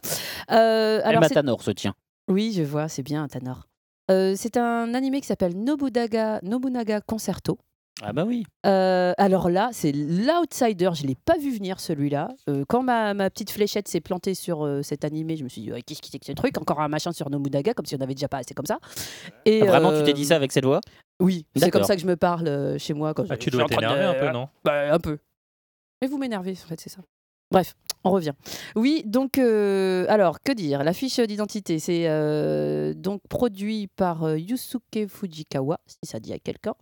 C'est diffusé sur euh, Fuji TV depuis euh, le 12 juillet. Et euh, encore un énième, alors on- je vous entends déjà faire vos mauvaises langues, encore, un énième euh, euh, manga, encore un, éni- un énième animé euh, sur euh, Nobunaga. Mais Putain, bon, c'est comme si on faisait que des trucs sur Jeanne d'Arc ici, quoi. Bah ouais. C'est bon, quoi. Bah oui. Ben, J'étais un peu d'accord, euh, j'aurais été un peu d'accord avec vous, mais quand on regarde euh, cet animé, ben, on, est, a- on est drôlement surpris. Alors je vais un peu vous, euh, vous résumer tout ça. Donc cet animé, c'est euh, adapté d'un manga. Euh, mais comme j'ai pas fait mes devoirs correctement, euh, C'est mal. euh, il faut que je trouve qui J'imagine c'est qu'il a le qui l'a fait ce manga. Oui, sûrement, oui. Si vous me don- alors oui. Ah alors, euh, on peut le trouver sur Crunchyroll. Voilà. Le Donc manga euh, pour le voir. sympa. Euh, le mangaka, c'est Ayumi euh, Ishii. Et le réalisateur, bah, je l'ai déjà dit, c'est Yusuke Fujikawa. Voilà. C'est publié sur Fuji TV. Alors en fait, Nobunaga Concerto, c'est l'histoire d'un adolescent, euh, Saburo, euh, qui voyage dans le temps. Alors il fait une chute, euh, il- c'est un peu un Ah oui, kéké, ça- ça me hein, revient. Saburo, il fait des bêtises. Et euh, il fait une chute et il se retrouve à l'époque médiévale japonaise. Et il s'avère que euh, il est le sosie, euh, le portrait craché de, De Nobunaga. Oda Nobunaga, De c'est un truc de Nobu- ouf. C'est un truc de malade, quoi. Je veux dire, on l'aurait fait exprès. Enfin bref. Et Mais tu nous euh, avais pas Senai et parlé. Hmm? Pardon? Je disais, euh, il, il arrive au, au- au Japon médiéval, donc j'imagine il a, il a ses Nike et tout, un peu comme Tout à euh, fait. Michael J. Fox dans Retour à Oui, futur. enfin bon, Comment il euh, fait pour choper les vêtements de. Ah à bah la- à justement, parce qu'il tombe, il arrive et il reconnaît pas où il est, et sur qui il tombe Sur Oda Nobunaga. L'Oda Nobunaga sur lequel il tombe euh, est carrément, enfin apparemment c'est à, il a une mauvaise santé, il en a marre, le pouvoir ça lui dit rien. Donc euh, il tombe sur ce jeune homme qui est son portrait craché, il lui fait mais tu me ressembles toi? Bah ouais. Bah écoute, euh, moi je suis Nobunaga, tu veux pas prendre ma place? Allez viens on échange nos fringues et hop. Donc voilà, alors euh, monsieur- le vrai Pas trop trop facile. Le comme vrai, début bah oui, c'est d'histoire. facile, mais enfin, qu'est-ce que tu veux? Le vrai Nobunaga euh, donc euh, s'en va euh, sur son cheval et Saburo euh, arrive avec euh, sa, on va dire sa gouaille étudiante. euh, il arrive, il débarque et puis euh, il a beaucoup de mal à comprendre qu'il est dans le Japon médiéval, mais il doit bien se rendre à l'évidence. hein, euh, Il n'y a plus de réseau. euh, Voilà, heureusement, il est y pas a mauvais de en histoire, TGV, quoi. euh, Oui, bah, enfin, heureusement, il a eu le bon ton de tomber euh, dans cette, dans ce Japon médiéval avec ses affaires d'école, donc il a son livre d'histoire. Ça peut Ah oui, servir. c'est ça, voilà. Voilà, C'est ça, ça, il- ça l'aide quand même. Et Ouais. donc, du coup, il se dit bon, bah voilà, bon, je vais pas changer l'histoire parce que je suis un crevard, ok, mais pas à ce point-là. Donc, euh, avec l'aide de mon livre d'histoire, je vais essayer de faire en sorte que tous les événements euh, qu'on nous a appris à l'école, eh ben, ils se passent en vrai. Non, Mais n'importe Et quoi. voilà. Et ben, euh, Donc il va unifier le Japon par, la- ah bah, il, par la il- terreur, il a l'air le parti. sang et la hein. violence. Et son livre d'école. Ouais, son livre d'école. Exactement. Euh, Bon. Alors, ce que je pense de Nobunaga Concerto, euh, alors, il y a un truc qui m'a beaucoup euh, surpris, c'est la- c'est l'animation. Ouais. Alors, euh, Ah moi, ouais. j'ai un peu eu l'impression qu'on avait fait des dessins, des personnages, et puis qu'on les animait comme si c'était des marionnettes. C'est l'anima... Enfin, la qualité d'animation... Je sais même pas si c'est la qualité d'animation, je me demande si c'est pas un parti pris. Ce Ouais, côté... peut-être, euh, Un peu un Kanishibai. hein. oui, mais, mais du coup, ça, confère à, à l'animé une. euh, On vous rac- C'est comme si c'était un, un vieux conte japonais qu'on adaptait en animé. Je sais pas si vous voyez ce que je veux dire. c'est, euh, il y a- c'est- on n'est pas dans la fluidité, mais je crois, je crois que c'est un parti pris euh, esthétique, honnêtement. Euh, ça peut pas être euh, mauvais à ce point-là. Mais euh, bon, en tout cas, la qualité d'animation et les graphismes est un peu spéciale, mais euh, on s'attache extrêmement vite. J'étais super surprise de me rendre compte qu'au début, je me suis dit, bon, ce personnage de lycéen, il va vite me taper sur les nerfs. Et en fait, il a une espèce de facilité, il accepte son sort assez de bonne grâce. et finalement, on, a envie de, voir comment il va se débrouiller, le jeune du Japon des années 2000, euh, comment il va faire pour, pour effectivement devenir vraiment Nobunaga, et comment il va faire pour rallier les gens, euh, les gens à sa cause. Quoi. Et pour rentrer chez lui aussi, peut-être. hein, oui, bon, bah, de toute façon, euh, on verra bien. Mais euh, D'accord. en tout cas, pour moi, c'est vraiment le, le- bah, des trois, c'est le meilleur, euh, c'est le meilleur pour moi parce que j'étais très surprise. J'étais au début, je me disais que j'allais, j'allais pas vraiment apprécier, et on s'attache très vite. D'accord. Eh Donc, ben, écoute, super. Voilà. Eh ben merci. Merci, merci beaucoup. On va enchaîner sur la chronique de Tofu du coup.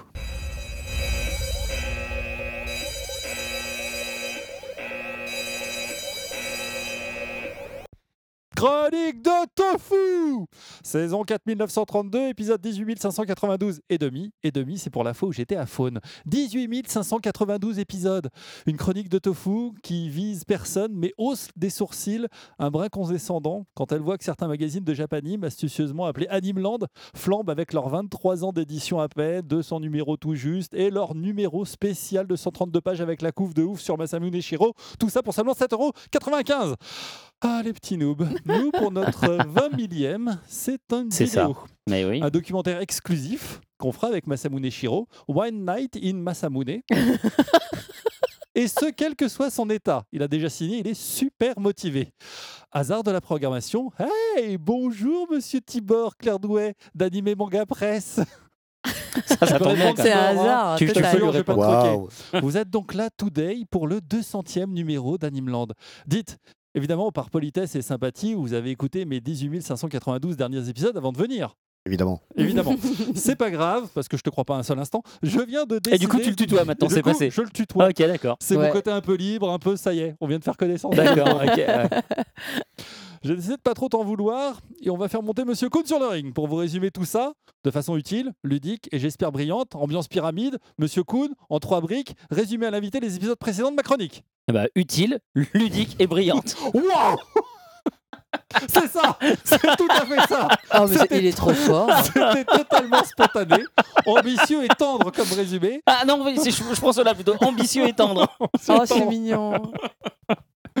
Alors, prêt, monsieur Clairdouet Good Continuons l'aventure. Aujourd'hui, une chronique de tofu en direct de chez Atanor. Chronique de tofu, épisode de la délivrance. Rendez-vous compte, après plus d'une saison que nous enregistions au Manga Café, et allez, séquence le scoop, on peut bien le dire maintenant, j'avais même pas le droit de parler trop fort. Vous imaginez Même pas le droit de parler trop fort pour Tofu. C'est vrai, c'est vrai. Le Ouais. baryton du pod, Tofu, le fiston caché qu'aurait eu Jo- Joe Cooker s'il avait déglingué Chantal Goya et Annie Cordy sur le canapé rouge de Michel Drucker un soir de 85 pendant Champs-Élysées.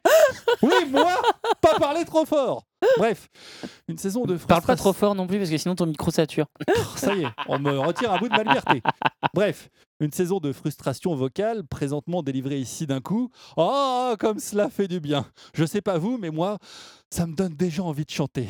De cette magie pleine de mystère, le bien, le mal, je dis tant pis. Tant pis Libéré, délivré, les étoiles me tendent La les Reine des. Neiges en français, pour ceux qui Libéré, suivent. Délivré, non monsieur Kuhn ne pleure pas. Enfin si, Ah bon? Pleure. pleure. Ah Non, oui, mais- euh, euh. mais pas trop longtemps, parce Ah que bon, sinon ça sera voilà, pas c'est bon, chronique après. c'est fini alors. Non, mais qu'est-ce que je découvre pas, petit homme annonceur de news en début d'émission? Alors ça suffit. À chaque fois, tu m'appelles petit homme. Non, je suis de taille très normale. Alors Les gens ne jamais, c'est ma chronique, tu es tout petit. Bref, qu'est-ce que je découvre un samedi soir de solitude et d'errance sur une chaîne musicale entre deux pubs d'invitation à envoyer KO KU au 8-12-12 pour savoir si mon Atanor adoré n'est pas reparti jouer au docteur avec mon grand glou jalousé et déjà parti C'est déjà parti. Qu'est-ce que je découvre? Je sais pas. Une pub Ouais. Ah. Une pub prouvant l'existence, la commercialisation et assurément le prochain grand succès d'un stick pour les yeux, un mascara Miss Manga. Et dans Miss Eh oui. Manga, il y a quoi? Il y a manga. Il y a manga, monsieur Kuhn. Bah ouais. Et alors ça, on n'en parle toujours pas sur Mangavore. Alors que vous vrai. savez très bien pertinemment que je suis absolument passionné de manga et de mascara et de poisson pané, mais c'est une autre histoire. Ah, ça, il y a du monde pour nous bassiner à chaque émission avec les Dragon Ball Ultimate Battle Origin HD Collection Plus. Ah, mais rends-toi compte, Tofu, dans le précédent, Son Goku avait un pyjama jaune pâle. Là, c'est un jaune plus soutenu. Ça change tout. Quand j'entends des Ah, choses mais c'est pareilles, exactement ça. quand j'entends des choses pareilles, ça me donne des envies de révolte et de chanter en espagnol. Libre soy, libre soy, no puedo ocultar más. Libre soy, libre soy, libertad si voltar atrás. Mon espagnol est incroyable. Monsieur l'invité, à ce moment de ma chronique, La tête de l'invité. je peux bien vous le dire, je vous observe depuis tout à l'heure, j'avais un doute. J'ai bien regardé et je peux à présent l'affirmer fièrement au monde entier. Vous n'êtes pas le joueur du grenier. Oh non, vous n'êtes vraiment pas Violetta Vicky Vazik, qui était prévue comme invitée aujourd'hui. Exact. C'est vrai. partir- tu es démasqué, Tibor. À partir de ce lumineux constat, deux possibilités s'offrent à nous. Mais le pire, c'est qu'on m'a déjà fait le coup. De- On t'a pris pour Vi- Violetta? Alors là, je suis prêt à faire une pause dans ma Ah oui, chronique et écouter très attentivement. Ah, pareil. Non, j'ai déjà remplacé Violetta au pied levé. euh, Au pied levé, c'est je- un bar un peu coquin dans Paris. Ah, tu connais toi aussi Je me disais bien que je t'avais vu quelque part avant qu'on se connaisse. euh, je crois que c'était pour une remise de prix euh, Ah. à Japan Expo. D'accord. où, euh, où je crois que je- j'ai été annoncé Violetta Vasic et je suis arrivé sur scène et j'ai expli- j'ai dit je ne suis pas Violetta Vasic. Je suis le joueur du grenier. C'est C'est ça. J'enlève mon deuxième masque, comme dans Scooby-Doo. C'est ça. À partir de ce lumineux constat, deux possibilités s'offrent à nous. Soit je vous chatouille l'oreille à la pointe de mon micro pour vous susurrer gaiement la suave déclaration écrite à la flamme de mon penchant pour les demoiselles mongaphiles, et donc prima destinée à Vicky. Et je ne vous cacherai pas qu'il y a un risque certain de débordement passionnel et inévitablement Oh, physique qui m'effraie un peu. Ah bah tiens. Soit toi et moi, mon Tibor, nous concluons, chantonnons ensemble Quelle intimité. ma chronique. Ah oui. Je pense qu'au cours de cette chronique, nous prenons un petit peu plus de familiarité et ça me fait plaisir.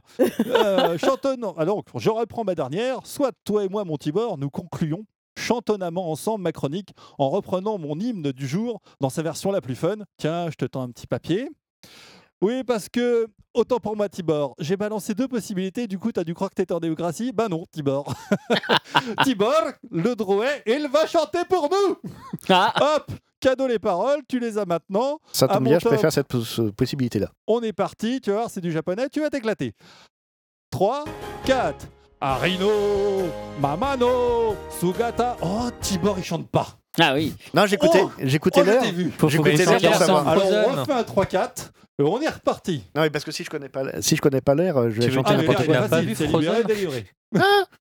Je l'ai chanté deux fois avant, t'as rien écouté Eh oui, C'est en ça qui français et en espagnol. Arino, Mamano, Sugata, Miseo, Doyo, Arino, Mamano, Jibon, Ni- Ni- Naruno. Euh, Monsieur Kuhn, sous ton contrôle. Magnifique, magnifique, magnifique. c'est brillant. Les Oscars. Je- Mesdames et messieurs, je vous présente les talentueuses Adèle Dazim. Bah, c'est Yeah. magnifique. Quand je pense que Monsieur Kuhn nous a proposé un karaoké ce soir et que lui ai dit que j'aimais pas, comme j'aimerais être Ah, je me à sens, son âge. je me sens, je me sens vraiment trahi là pour le coup maintenant que je vois ça. À tous des poutous et à la prochaine. Merci Eh ben voilà. Bravo. Merci, Merci, bravo, bravo, bravo, bravo. C'est une standing ovation un peu étouffée, Oui, c'est ça, là. Complètement ça. Ah, voilà, on a, on a même fait euh, là-haut là. Bon, et ben là-dessus, on va Là-haut encha- là, là-haut là. Non, ça suffit maintenant par contre. hein. Il, il faut pas. Non, ça suffit là. hein. On va enchaîner sur les speed chroniques et on commencera les speed chroniques par parler justement du tremplin manga Kiun dont on voulait parler plus tôt dans les news mais pour lesquels on attendait l'arrivée Mais de comme, Tofu. comme ce choix est judicieux. N'est-ce pas, Eh n'est-ce ouais. pas, n'est-ce pas? Speed chronique, une minute pour parler d'un manga. Ah, T'aimes pas tout le monde? Non. Pas de la même manière en tout cas. Ça va, on vous fait pas chier là. Je rêve. Bah, euh, Quelle Alors.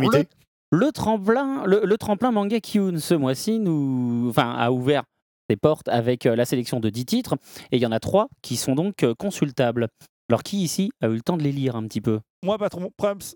Bravo, bravo. Moi, un petit peu. Mais tout le monde, du Un- coup. un petit peu Les gens qui n'ont pas fait leurs devoirs sont partis, trop bien. Voilà, c'est ça. ok, et ben alors allez-y, dites-moi un peu ce que vous en pensez, chacun votre tour. On va, on va commencer avant de parler des titres parce que l'intérêt c'est que chacun se fasse son, son avis dessus et de toute façon c'est de, de comparer les disques quand les disques seront publiés. Oui, voilà, On exactement. va commencer à parler du concours en lui-même et de la façon ultra professionnelle. Donc euh, de toute façon les, euh, les éditions Q nous ont habitués à chaque fois qu'ils faisaient quelque chose euh, de nouveau dans le, dans le milieu à le faire d'une manière ultra léchée.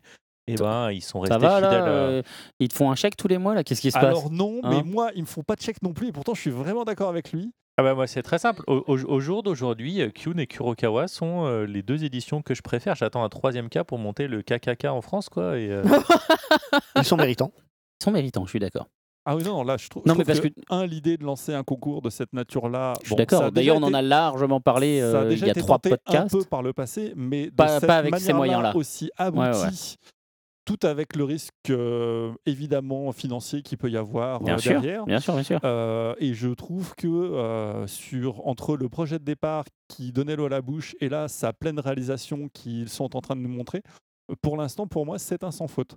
Quand euh, je vois la manière dont ça se déroule, qui est à la fois euh, simple pour tout le monde, euh, qui a un petit côté ludique, et où en plus ça peut aboutir à mettre en avant de vrais nouveaux talents et qui plus francophones. Je dis francophone parce que j'ai l'impression qu'il y a des gens qui viennent un peu de Suisse, etc. Quand tu regardes les auteurs, et je trouve que c'est une super belle initiative. Et J'admire ce talent que tu as eu pour euh, piquer du coup euh, le, Le micro. le micro à Grave. Valentin. à Tanor. C'est pas talent, c'est tout le monde séduction. rappelait Valentin Bah, aujourd'hui, donc on peut le dire. Bon, Tanor allez, s'appelle voilà. Valentin. C'est pas un Ça, c'est le scoop du jour. La révélation. Voilà. Donc du coup, il y a trois heures Je ne suis pas le joueur du grenier. tu n'es pas le joueur du grenier, non, oh, c'est bah vrai. non Donc oui, actuellement, vous pouvez aller sur le site et consulter les trois œuvres. Et alors globalement, parce qu'on va pas effectivement les détailler euh, les, trois, mais globalement, qu'est-ce que vous en pensez du résultat? Est-ce que vous trouvez ça plutôt bien ou pas euh? Globalement, euh, la première impression, c'est que c'est du vraiment très beau travail. Euh, donc on va pas prendre les œuvres une par une parce que, euh, en tout cas, c'est pas l'objet de l'émission ne aujourd'hui. serait- ne serait-ce que parce qu'il en manque sept. Voilà, je pense que quand la compétition sera un peu plus amenée, ne serait-ce que quand on aura la moitié, on aura une plus grande étendue de ce qui se passe. Mais en tout cas, sur les trois titres, moi, il y a deux leçons que j'en tire. Un, graphiquement, ça tient vraiment la route. Ouais. Euh, deux, même les faiblesses qui est au niveau du scénario, euh, je trouve que quand ils auront derrière eux un éditeur qui les suivra, puisque là, à ma connaissance, chacun lance son projet sans être suivi par qui que ce soit. Absolument. Ils sont Je pas pense- suivis par Kiyun Bah, Non, ils pour seront suivis ils après. sont suivis, mais mais je après, crois ils sont pas. suivis. Là, ils ont été sélectionnés parmi tous les candidats. Ils en ont shortlisté 10. Mais c'est 10 personnes qui ont fait un chapitre isolé. Ils l'ont fait sans aucun conseil. Ils l'ont fait dans leur euh, 4 gus dans un garage, quoi, comme on dit. Ça. Et je trouve que, voilà, au niveau des dessins, moi, j'ai pas grand chose à dire. C'est tous des jeunes auteurs, en tout cas sur ce qu'on en ressent. Donc, il y a des petites faiblesses graphiques par moment, mais qui sont largement dépassables. C'est du très beau boulot. Il y a des effets visuels comme dans les mangas, etc. C'est vraiment du beau boulot. Après, au niveau de l'histoire, effectivement, je trouve qu'il y a un petit peu des défauts dans toutes. Et même une troisième qui est, je pense, euh, en dessous des autres. Mais Ouais. Dans les trois cas, on peut se dire qu'avec un éditeur qui va les conseiller et redresser la barre sur certaines parties, ça peut potentiellement donner trois beaux titres, ne serait-ce que sur ces trois titres-là. Donc, euh, donc c'est extrêmement prometteur pour la suite. c'est de bon augure pour les 7 suivants. Parce que, à mon avis, dans les, tro- dans les 3 premiers, ils en ont Voilà. probablement mis un qui avait leur faveur pour commencer à attirer. Mais ils ont sûrement Mais- pas mis ceux qu'ils préfèrent, évidemment. Je suis aussi d'accord. C'est ce que je me dis. Ah, mais Et euh, déjà le, système, le système de vote est aussi très très intéressant parce qu'on attribue un nombre de points en fonction du nombre de euh, mangas qu'on a lus. Donc si on a lu les 10 titres, on peut attribuer jusqu'à 10 points, donc 10 pour le premier, 9 pour le second, etc. et 1 point pour le dernier. Si on n'en a lu que 3, on peut attribuer 3 points, 2 points, 1 point. Donc ça force à lire tout, à donner la chance, à, à donner de l'audience à tous ces jeunes talents. Donc déjà, rien Mmh. que pour eux, c'est vraiment une, une chose très très positive. On ne peut voter qu'une fois qu'on a lu euh, le manga en entier, donc les 20 pages, euh, enfin le manga, le chapitre en entier. Et euh, ça aussi, c'est euh, très très bien. Ça évite les, euh, les achats de vote euh, par, euh, par son ça, ça rend le. Enfin, je trouve que c'est vraiment vraiment. euh, comme, je- comme je disais mais tout à c'est bien l'heure, pensé, hein, ouais. euh, jusqu'au petit détail, tout est, tout est très bien vu. Quoi. Et, euh, Oui, puis le site est plutôt joli, là, c'est facile à utiliser. Donc, euh, non, non, c'est bien ça. C'est rare, mais en fait, on peut pas leur taper dessus du tout. On peut que. mais c'est vrai. D'habitude, je pense que quand on, on, parle. on va sortir ta phrase du jour. S'il y avait un truc à reprocher, qu'est-ce que ça serait? Ah, Bah, bien, ouais. je- Et, et ben là, pour le coup, j'y ai bien réfléchi parce que je me suis dit, non, mais quand même, faut bien qu'on sorte une pique. Et là, pour l'instant, je la vois pas. Ce Ok. qui est plutôt rare pour être signalé. Moi, de je- notre part à tous. moi, j'en ai peut-être une du coup.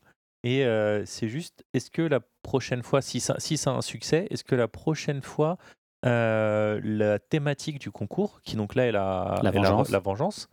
Euh, Est-ce que cette thématique pourrait être ouverte euh, au lectorat sur un vote ou quelque chose comme ça? En fait, j'aimerais juste, ou, ou avoir peut-être, tu sais, juste une petite explication pourquoi avoir choisi la vengeance. Tu vois que, que, que Ahmed et Cécile disent, bah, on a eu envie de faire un truc sur la vengeance parce que. euh, Bah, En l'occurrence, de toute façon, on- j'aimerais bien les inviter On justement sur la fin de du concours. ouais, ouais, donc, bah, voilà. Avec grand plaisir, je sortirai le méga grand jeu. Et euh, Les beaux sous-vêtements en soie, tout ça. ou, euh, voilà. J'espère pas. et, euh, non mais vraiment, 'fin, en fait, voilà, j'aurais aimé savoir pourquoi la vengeance parmi euh, les euh, 1000 milliards. Bah, je pense de- qu'ils aiment bien le thème, hein, parce que sur leur catalogue, il y en a C'est un- super porteur. hein. Ouais, c'est assez fédérateur et porteur. super fédérateur, qui est très Ouais, mais large tu, en plus. tu vois qu'il colle pas sur un des trois mangas, donc en Alors, fait, Oui, c'est vrai. bizarrement. Voilà, il y en a un des trois qui a joué sur la thématique, mais qui ne l'explore pas vraiment en fait. Donc euh, donc c'est juste pour savoir pour ça justement. Enfin c'est. Ils ont peut-être un voisin qui a envoyé leur voiture et, euh, Ouais, ils veulent se venger. et voilà. Ouais, je suis assez d'accord. C'est une question qu'on leur, qu'on leur gardera si Non, on arrive à les moi je trouve que c'est juste la thématique qui englobe tellement de choses et Ouais, de, c'est euh, vrai. et d'univers différents. Non, puis surtout, euh, enfin, leur catalogue, il est à 30% sur des titres de vengeance, quoi. Ouais, mais justement, ils ont, Hein ils, ont, ils ont déjà des titres super bons sur ce truc. Est-ce qu'ils n'étaient pas à la recherche d'un titre un peu différent euh, sur un On leur domaine euh, demandera. On leur demandera, On leur demandera, effectivement. Parce que là on est en train d'épiloguer. Ouais, exactement. mais je Du coup, en tout cas- C'était tout cas- juste pour dire, tu Non, mais vois, oui. parce qu'il faut chercher toujours la petite bête. En tout cas, euh, effectivement, jetez toujours. un coup d'œil, faites-vous votre propre idée, votez. euh, voilà, parce que franchement, c'est un concours qui est intéressant et les œuvres qui sont en train d'émerger sont plutôt pas mal, effectivement. Donc voilà, voilà.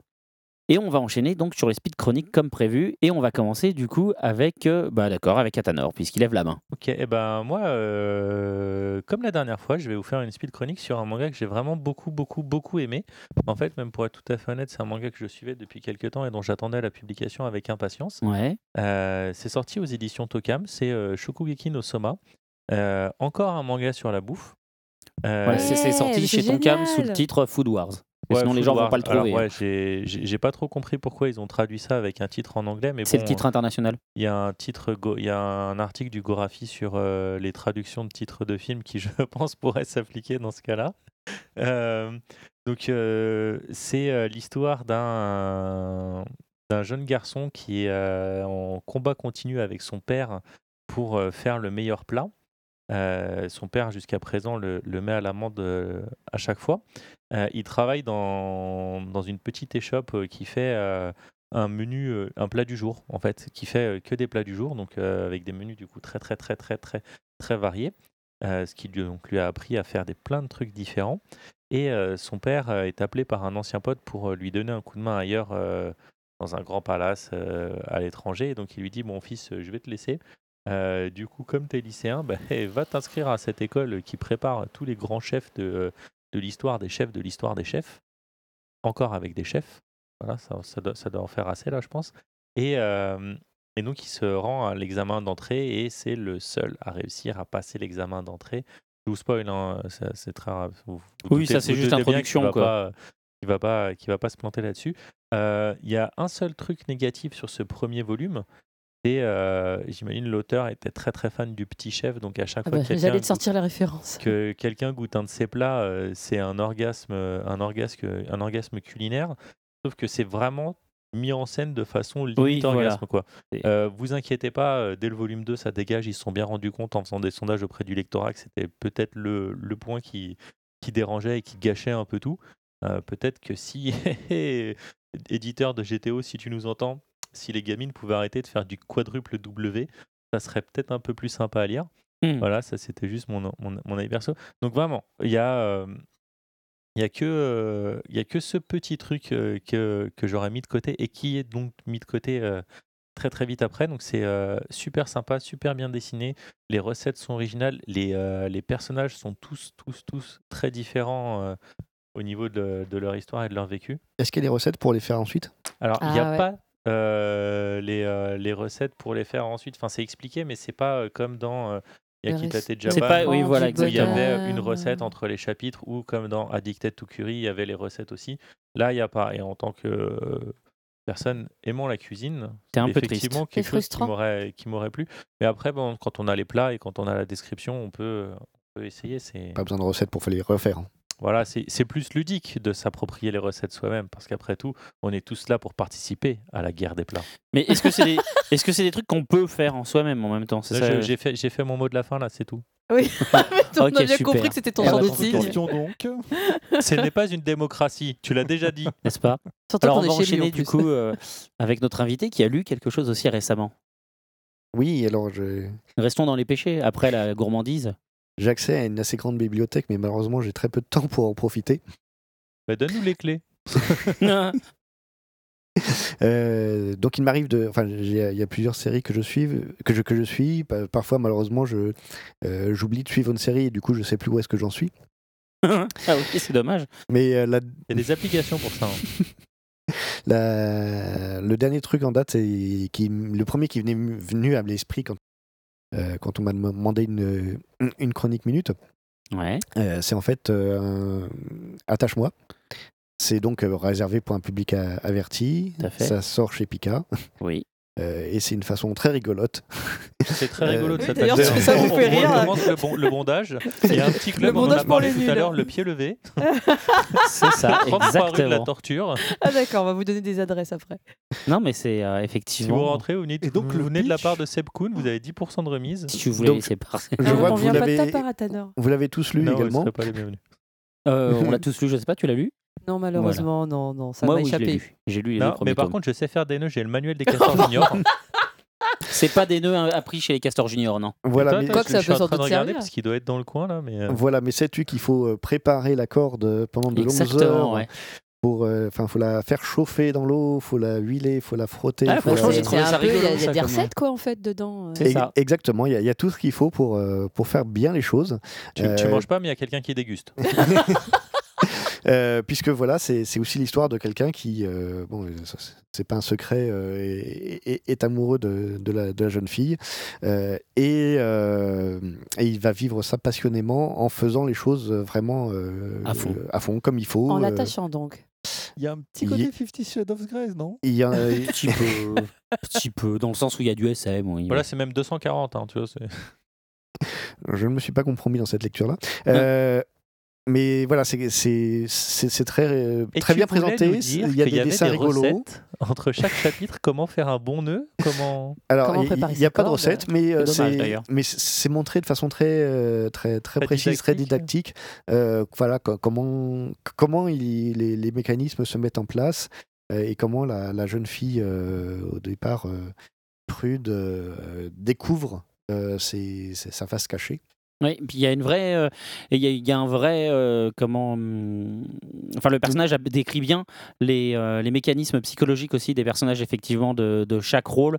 Qu'est-ce qu'attend, qu'est-ce qu'attend la personne soumise, qu'est-ce qu'attend le, le- dominant, comment ça marche, les, les fautes que peuvent faire l'un ou l'autre. Justement, c'est vraiment intéressant pour le coup. et en même temps, c'est, moi j'ai trouvé le titre, j'ai trouvé que ce que le titre avait d'intéressant, c'est que pour moi, c'est le seul manga publié en France, le seul manga érotique publié en France qui soit qui a, qui a une vraie valeur, euh, je trouve érotique. euh, euh, réelle et pas juste ah bah c'est sympa voilà on n'a pas montré de sexe parce qu'on voulait pas aller dans le porno c'était euh, c'était trop cru pour nous et du coup c'est juste gentil c'est un vrai manga érotique avec une vraie tension érotique dedans le SM mais pour, pour les bisounours quoi. non, c'est le SM pour les Mm. nuls, mais c'est pas euh, c'est pas c'est pas une vie, c'est pas un manga hard de SM où tu vois des trucs horribles, machin, etc. C'est euh, C'est un manga érotique sur le SM. Et c'est bien construit, c'est bien amené, euh, avec aussi des dessins, euh, qui- enfin des, des faciès rigolos dans, les, dans la façon de dessiner les personnages, euh, et il y a un amour du, du travail bien fait. Exactement. Voilà. Le Non, mais c'est bien vrai. fait. C'est C'est déjà ça. sorti ou ça va sortir Déjà le sorti. troisième euh, Va sortir, le va troisième. sortir. Ouais. Oui, enfin, Ou alors il vient juste de sortir le 3 dans ce cas-là, mais voilà. sinon il y en a deux actuellement. On l'a déjà eu. Donc, euh, Oui, donc si vous l'avez eu, il va sortir a priori. Donc voilà, voilà. Tofu, tu as lu quelque chose? Alors moi j'ai lu quelque chose, j'ai plutôt lu des continuités de séries, euh, mais je peux en parler brièvement parce que je trouve que c'est plutôt des bonnes nouvelles, à savoir que sur Naruto, qui est un titre plutôt fédérateur, je pense Mhm. qu'on arrive à la fin du titre, sauf... Ah bah euh, oui, oui, c'est annoncé, hein, ça finit avant la fin de l'année. Et je trouve Au que c'est une série, pour le coup, qui du coup aura euh, euh, réussi à être extrêmement régulière sous toute la durée de sa parution. Je vais faire un comparatif qui vaut ce Ah, qui c'est vaut. marrant. Moi, je trouve Au au contraire que c'est une série en dents. Au niveau de l'histoire, je trouve Oui, qu'il y a bah non. ouais. sur... euh, on en a combien de tomes euh, Euh, je suis 63, un truc comme ça, 63, je sais pas. comme ça. Et effectivement, il y a, je pense qu'on peut compter le nombre de tomes sur lesquels j'ai trouvé que c'était pas fantastique, mais l'impression que je garde par rapport à One Piece, qui est extraordinaire par ailleurs, mais qui a des vrais gros euh, Passages à vide. passages Ouais. à vide, mais euh, immenses. Enfin là, le dernier, c'était quasiment 10 tomes, je pense, j'en pouvais plus. Et là, sur le dernier qui est sorti en France, ça rebondit. Mais en tout cas, je trouve que Naruto, sur l'impression que j'en ai regardé, c'est que finalement, c'est une histoire qui a été très bien structurée, qui a une assez longue continuité, une abondance de personnages qui a été plutôt bien utilisée. Et, euh, et là, on arrive des donc fois sur un la peu trop, ça- bah, par rapport à, à One Piece, qui est un cran en dessus en termes de créativité pure, je trouve que One Piece dissémine énormément de, euh, comment dirais-je, de perches d'histoire, de personnages, où on attend que ça fait peut-être euh, par moment 20, 30, 40 tomes. Enfin, le père de, Alors, de Luffy, par exemple. Ouais, c'est presque les pas- hommes en noir euh, qui, euh, qui sont là pour justifier. C'est marrant parce que moi j'en ai l'analyse complètement inverse parce que déjà pour commencer moi je trouve que One Piece effectivement il, il balance beaucoup plus de perches mais je trouve qu'il s'en sert il s'en sert vraiment quand il met des perches et il s'en sert bien alors que Naruto t'entends il introduit des en- truc puis finalement il s'en sert pas. Et en plus je trouve vraiment moi- enfin moi il y a vraiment tout un tas de passages où j'ai trouvé l'histoire un peu pourrie et j'ai trouvé je trouve moi Naruto que c'est une série vraiment en dents de scie selon mon, ressenti analyses. donc c'est vraiment la- marrant voilà, moi, la Eh ben, moi j'ai une autre euh, analyse. Je trouve que Naruto, c'est une des seules séries que je connaisse où la qualité du dessin a diminué. oui ça par contre effectivement et, franchement, tu Ça, sens c'est que vrai. c'était les, les assistants du début qui faisaient quasiment tout le boulot parce que. euh, Non, non, lui aussi, ah il est bah, bon, mais c'est juste qu'il a beaucoup moins de temps. Non, non, j'ai vu, j'ai vu un dessin de, de lui il y a pas longtemps, il dessine très bien. C'est juste qu'il a juste plus le temps, il a plus le temps de s'appliquer ouais, bah, comme il s'appliquait avant. le fait que ça soit les assistants avant qui faisaient Non, avant euh. c'était lui, mais il avait moins de temps parce qu'il faisait que son manga. Maintenant, il a quasiment plus de temps à consacrer à son manga parce qu'à côté de ça, il bosse aussi sur le film, il valide les produits dérivés qui passent, il valide le machin, il fait tel truc, il est dans le projet. Donc c'est pas, c'est pas bien pour autant. Mais ce que je veux dire, c'est que il a vraiment plus de temps pour ça, donc il fait voilà. il- Et du coup, je suis d'accord avec toi, le manga est beaucoup moins beau. Ça, je suis complètement d'accord. Donc, en 1, Naruto, qui pour moi donc, se termine plutôt très bien. La fin, par contre, est bien. Je suis d'accord. oui. Euh, Et je pense que c'est suffisamment rare d'avoir une fin de manga satisfaisante pour le signaler. Alors c'est pas complètement fini, donc on va attendons de voir. Croisons en, les doigts. En tout cas, là, sur Ouais. le, le dernier arc, euh, ça monte euh, en puissance. Et euh, bon, voilà. Enfin, je trouve que c'est plutôt une belle réussite. Par ailleurs, bah, autre série euh, en, en continu, c'est Coq de combat, que j'ai absolument, moi, adoré sur, je pense, euh, les 10-20 premiers tomes. Mais qui est clairement là en perte de vitesse. Et on sent que c'est une série qui est un peu sous perfusion pour. euh, pour continuer, et il y a un côté nostalgique et un minimum de qualité qui me pousse à continuer à l'acheter, puisque j'achète mes mangas, moi, monsieur. Mais à côté de ça, il y a un côté un peu triste qui fait que euh, bah, c'est clairement une série qui est en perte de vitesse au fur et à mesure, et je me demande jusqu'à quel point je vais supporter euh, le nivellement de qualité au niveau du scénario. Je te, très- je te rejoins là-dessus et en fait, je fais un parallèle avec Berserk où, c'est exactement pareil pour moi sur, euh, sur Berserk euh, et Coq de Ah, combat. J'ai adoré le début, mais vraiment, vraiment adoré tout, hein, le dessin, l'histoire, euh, le rythme, tout, tout, tout, tout. Et à un moment, on sent que l'auteur peut-être se pose une question qu'est-ce que je fais maintenant? Enfin, dans Berserk, il l'a officiellement dit, hein, qu'il savait pas trop où il allait amener l'histoire. Et euh, je me demande si du coup pour Coq de combat c'est pas la même chose, s'il n'a pas prolongé au-delà du point où il avait prévu et que juste il sait pas trop où il va aller. Et c'est pour ça que ça avance pas vraiment au même rythme d'avant avec le même impact. C'est possible. Bah, il y avait Ouais, un, impact, je pense que c'est une des séries qui avait le plus fort impact émotionnel et politiquement incorrect sur la tenue du personnage euh, et ses actions et réactions. Et maintenant, on arrive avec un personnage qui est un petit peu méchant de temps en temps, euh, un peu grossièrement, avec des arcs qui sont plutôt euh, inutiles, voire complètement hors sujet. le- les, les trois tomes où il va en Chine et qu'il a des pouvoirs un peu, enfin c'est c'est un peu n'importe quoi. Donc voilà, j'ai- j'aimerais penser que le dernier arc euh, qu'on sent un petit peu animé, animé, le prochain avec le retour d'un de ses euh, grands adversaires, serait euh, le dernier grand bel arc avant la fin, ce que je souhaiterais personnellement vu la, la série et sa tournure. Euh, après, on peut croire à une résurrection. hein. Je pense par exemple à Bleach qui pendant très longtemps. euh, Ah, c'était très à- mauvais, oui. C'était très mauvais. Et on- je pense qu'on pensait tous que c'était la fin et la fin et la fin. oui, parce et que le dernier arc est bien, là, la Et le dernier arc là, subitement, il y a une espèce de flamboyance. Ouais, alors attention, moi, Moi, je, je le j'ai- trouve, euh, moi, je lis le Jump et pour le coup, euh, retombe. là, ça, c'est, ça, c'est que ça, ça tire en longueur. quoi. Ah, C'est-à-dire que le dernier arc, le, le scénar est vachement bien, mais il faut que ça avance. Et là, depuis plusieurs semaines, c'est vraiment euh, un chapitre où en fait le perso arrive et dit bonjour, je suis là, et c'est la fin du chapitre. Tu veux dire un peu comme Fairy Tail? Je sais pas. Je, pour le coup, je lis pas le magazine, donc euh, moi je suis Fairy Tail en manga euh, en parution française, et en plus je viens de m'y remettre il y a pas longtemps et j'ai bien aimé le l'arc que je viens de me taper. Donc du coup, je, je saurais pas dire. Donc voilà, Mais voilà. c'était Ok, c'était ok. Mes, mes trois mangas. Et bah du coup, moi j'ai deux mangas dont je voulais vous parler, qui sont deux nouveautés, qui sont respectivement chez Kazé puis chez Glénat, à savoir Goksen. Voilà. Je tiens l'endroit, ouais, c'est ça. Qui est donc l'histoire d'une euh, prof de mathématiques qui débarque dans un lycée à problème. Voilà, pitch, on ne peut plus déjà vu. Sauf que la prof, en fait, c'est l'héritière d'un clan Yakuza. voilà. Et que c'est pas genre en mode du coup, bah, comme c'est une héritière de clan Yakuza, elle vient là, elle se pose là, etc. Non, c'est qu'elle veut pas que ça se sache. Elle, en fait, elle a envie d'être prof, elle a envie de faire ce truc. Voilà. Donc, au contraire, c'est plutôt, elle se retrouve avec des classes de petites frappes qui sont en mode genre, ils font peur à tous leurs profs.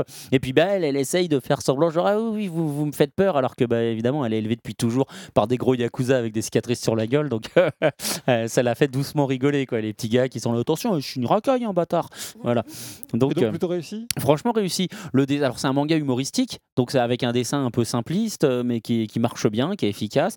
La lecture se déroule tout seul, les personnages sont, sont attachants, on rentre vite dans l'histoire. Moi j'ai beaucoup aimé, c'est une série que j'attendais avec impatience parce qu'il y a un drama qui est sorti il y a quelques années, Oh, qui avait un fait petit beaucoup. bout de temps de ça, Voilà. à 2005, euh, 2003, Un 2005. truc comme ça, exactement. Il avait, fait, il avait fait parler de lui à l'époque. Et, euh, Il y avait pas une série animée aussi Je crois qu'il y a une série Oui, animée, mais eu j'étais un pas sûr. Voilà. ouais, donc un voilà. Et mais aucun de ces deux du coup ne sont sortis en France a priori, je crois. Et donc du coup le manga débarque enfin et c'est franchement très sympa. Moi je vous invite à lire ce manga qui est rigolo. Voilà voilà. Et donc Moya Simone, pareil, une série qui a eu un drama aussi euh, il y a moins longtemps pour le coup, mais, euh, Mais qui est voilà. sorti en France qui est sorti en France, effectivement, je ne sais plus sur quelle plateforme. Euh, et Moya Simone, c'est l'histoire d'un type qui peut voir les, comment, les microbes, en fait. Il voit les micro-organismes, mais il les voit euh, sous forme d'espèces de, de petites bestioles kawaii. Et du coup, bah, c'est son interaction avec ces bestioles et puis avec les gens qui l'entourent. Et euh, du coup, pareil, voilà, c'est deux seinen euh, plutôt basés, enfin plutôt humoristiques, même si c'est très comique Gokusen et que c'est un peu plus sérieux quand même Moya Shimon. Mais c'est c'est plutôt sympa, quoi. Donc c'était sorti chez Kazé. Le, lequel? Le Muyashimon. Mais Le drama? Ouais, Ouais, c'est ouais. possible, c'est possible, effectivement. ouais, ouais. Donc voilà, moi c'est les deux lectures euh, qui sont des tomes 1 que du coup je vous conseille fortement parce que je me suis vraiment bien, enfin j'ai j'ai vraiment pris beaucoup de plaisir à lire les deux. Euh, voilà, bon après sinon il y a plein de continuités de séries que, que j'ai beaucoup aimé. One Piece en ce moment là avec le 72 et, et l'arc de Dressrosa qui est en train de décoller, ça, ça redevient justement vraiment palpitant. Enfin. Voilà. Euh, et des choses comme ça. Mais, euh, mais voilà, puis sinon, effectivement, comme je disais, je viens de me remettre à Fairy Tail. Et, euh, et quand même, Fairy Tail, c'est une série qui a vraiment pris de la puissance. Au début, je trouvais ça très moyen. Mais c'est vrai qu'à partir du, du 10-15e tome, ça prend de la puissance. Et sa place actuelle comme faisant partie du trio de tête des shonen et même des mangas en France est vraiment pas, est vraiment pas galvaudée. Voilà, exactement. Donc du coup, voilà, pour moi c'est tout. Est-ce que quelqu'un d'autre a un autre truc dont il veut nous parler L'inviter un dernier mot éventuellement? Non. Et bah du coup, parfait. Bah, déjà, je te remercie Tibor d'avoir euh, gâché ton dimanche après-midi avec nous. Non. Il a eu il y a des eu de l'alcool, de la bouffe. Ah, c'est vrai, remarque. Il a C'est été- vrai. Il y avait des filles, enfin bref. Visiblement des promesses sexuelles. euh, enfin. Ok, donc De voilà. ta part, oui, tout à fait. Non, une option de tofu. Il Ouais, n'a pas voilà, pris l'option euh, C'est vrai, c'est susurrage vrai. à l'oreille, mais euh, j'ai bien vu l'échange de numéros. hein. C'est vrai, c'est vrai, c'est vrai, c'est vrai. Donc en tout cas, merci d'être venu avec nous. C'était très sympa. Bah, C'était un plaisir. Bon, bah écoute, voilà. C'était pas ce que j'avais prévu pour mon après-midi, mais, euh, Mais c'était bien. j'ai finalement. découvert avec euh, intérêt euh, l'intérieur des chroniques. Et ben voilà, voilà, voilà. Euh, donc merci à vous de nous. bah, alors merci à vous, mon équipe, d'être restés. rien. Surtout, Ah. Moi, j'ai fait la route, hein, je peux Surtout, dire ouais, c'est ça, voilà. toi, c'est vrai que tu Surtout viens le- de loin. hein. Voilà, surtout le trio de résistants qui est resté jusqu'à la fin. Enfin, en même temps, il y en a un qui est arrivé. Enfin, bah, en fait, Mais il est à la merci. fin ou pas, Non, ce non. mec? Il est Voilà. à la fin. Bon, bah, Non, non, voilà. mais du coup, remerciements tous spéciaux à Muriel qui est là depuis le Merci. début jusqu'à la fin mourir, et qui s'est déplacé. Tout à Ah. fait. Voilà. Tu t'es Voilà. déplacé, Et moi- et toi moi- Non. bah non, mais moi j'ai fait la bouffe et j'héberge. Remerciements pour la bouffe. Oui, Voilà. Merci, L'hébergement, ça t'arrange. Donc euh, voilà. Mais on a été très Euh, bien reçus. Ouais, c'est clair. Exactement. On reviendra. Donc euh, merci à vous de nous Avec avoir plaisir. écoutés. Voilà, merci à tous ceux qui nous suivent depuis longtemps. Merci à ceux qui nous rejoignent. Voilà, des remerciements à tout le monde. C'est un Toujours peu plus nombreux. le podcast des bisounours quelque part. N'hésitez pas, comme d'habitude, laissez un commentaire et tout. On les lit vraiment. c'est Exactement. facile, il n'y en a pas beaucoup. donc, euh, Exactement, voilà, n'hésitez pas, entre autres, justement, à voter sur iTunes 5 petites étoiles pour nous aider à dominer le monde. Quelqu'un pour le rire démoniaque Je sais pas ce que ça va donner au final, mais on verra, voilà. Euh, tu merci. dit, hein, tu de glue. Exactement. Merci Yark, à yark, nos partenaires euh, Pod Radio, Podcast France, Subarashi, Bad Geek et Radio, Radio Animé, voilà, qui nous diffusent euh, sur leur plateforme. Donc euh, merci à tous. Au mois prochain pour un nouveau numéro. Et d'ici là, lisez plein de mangas. Bye bye. Bye. À bientôt.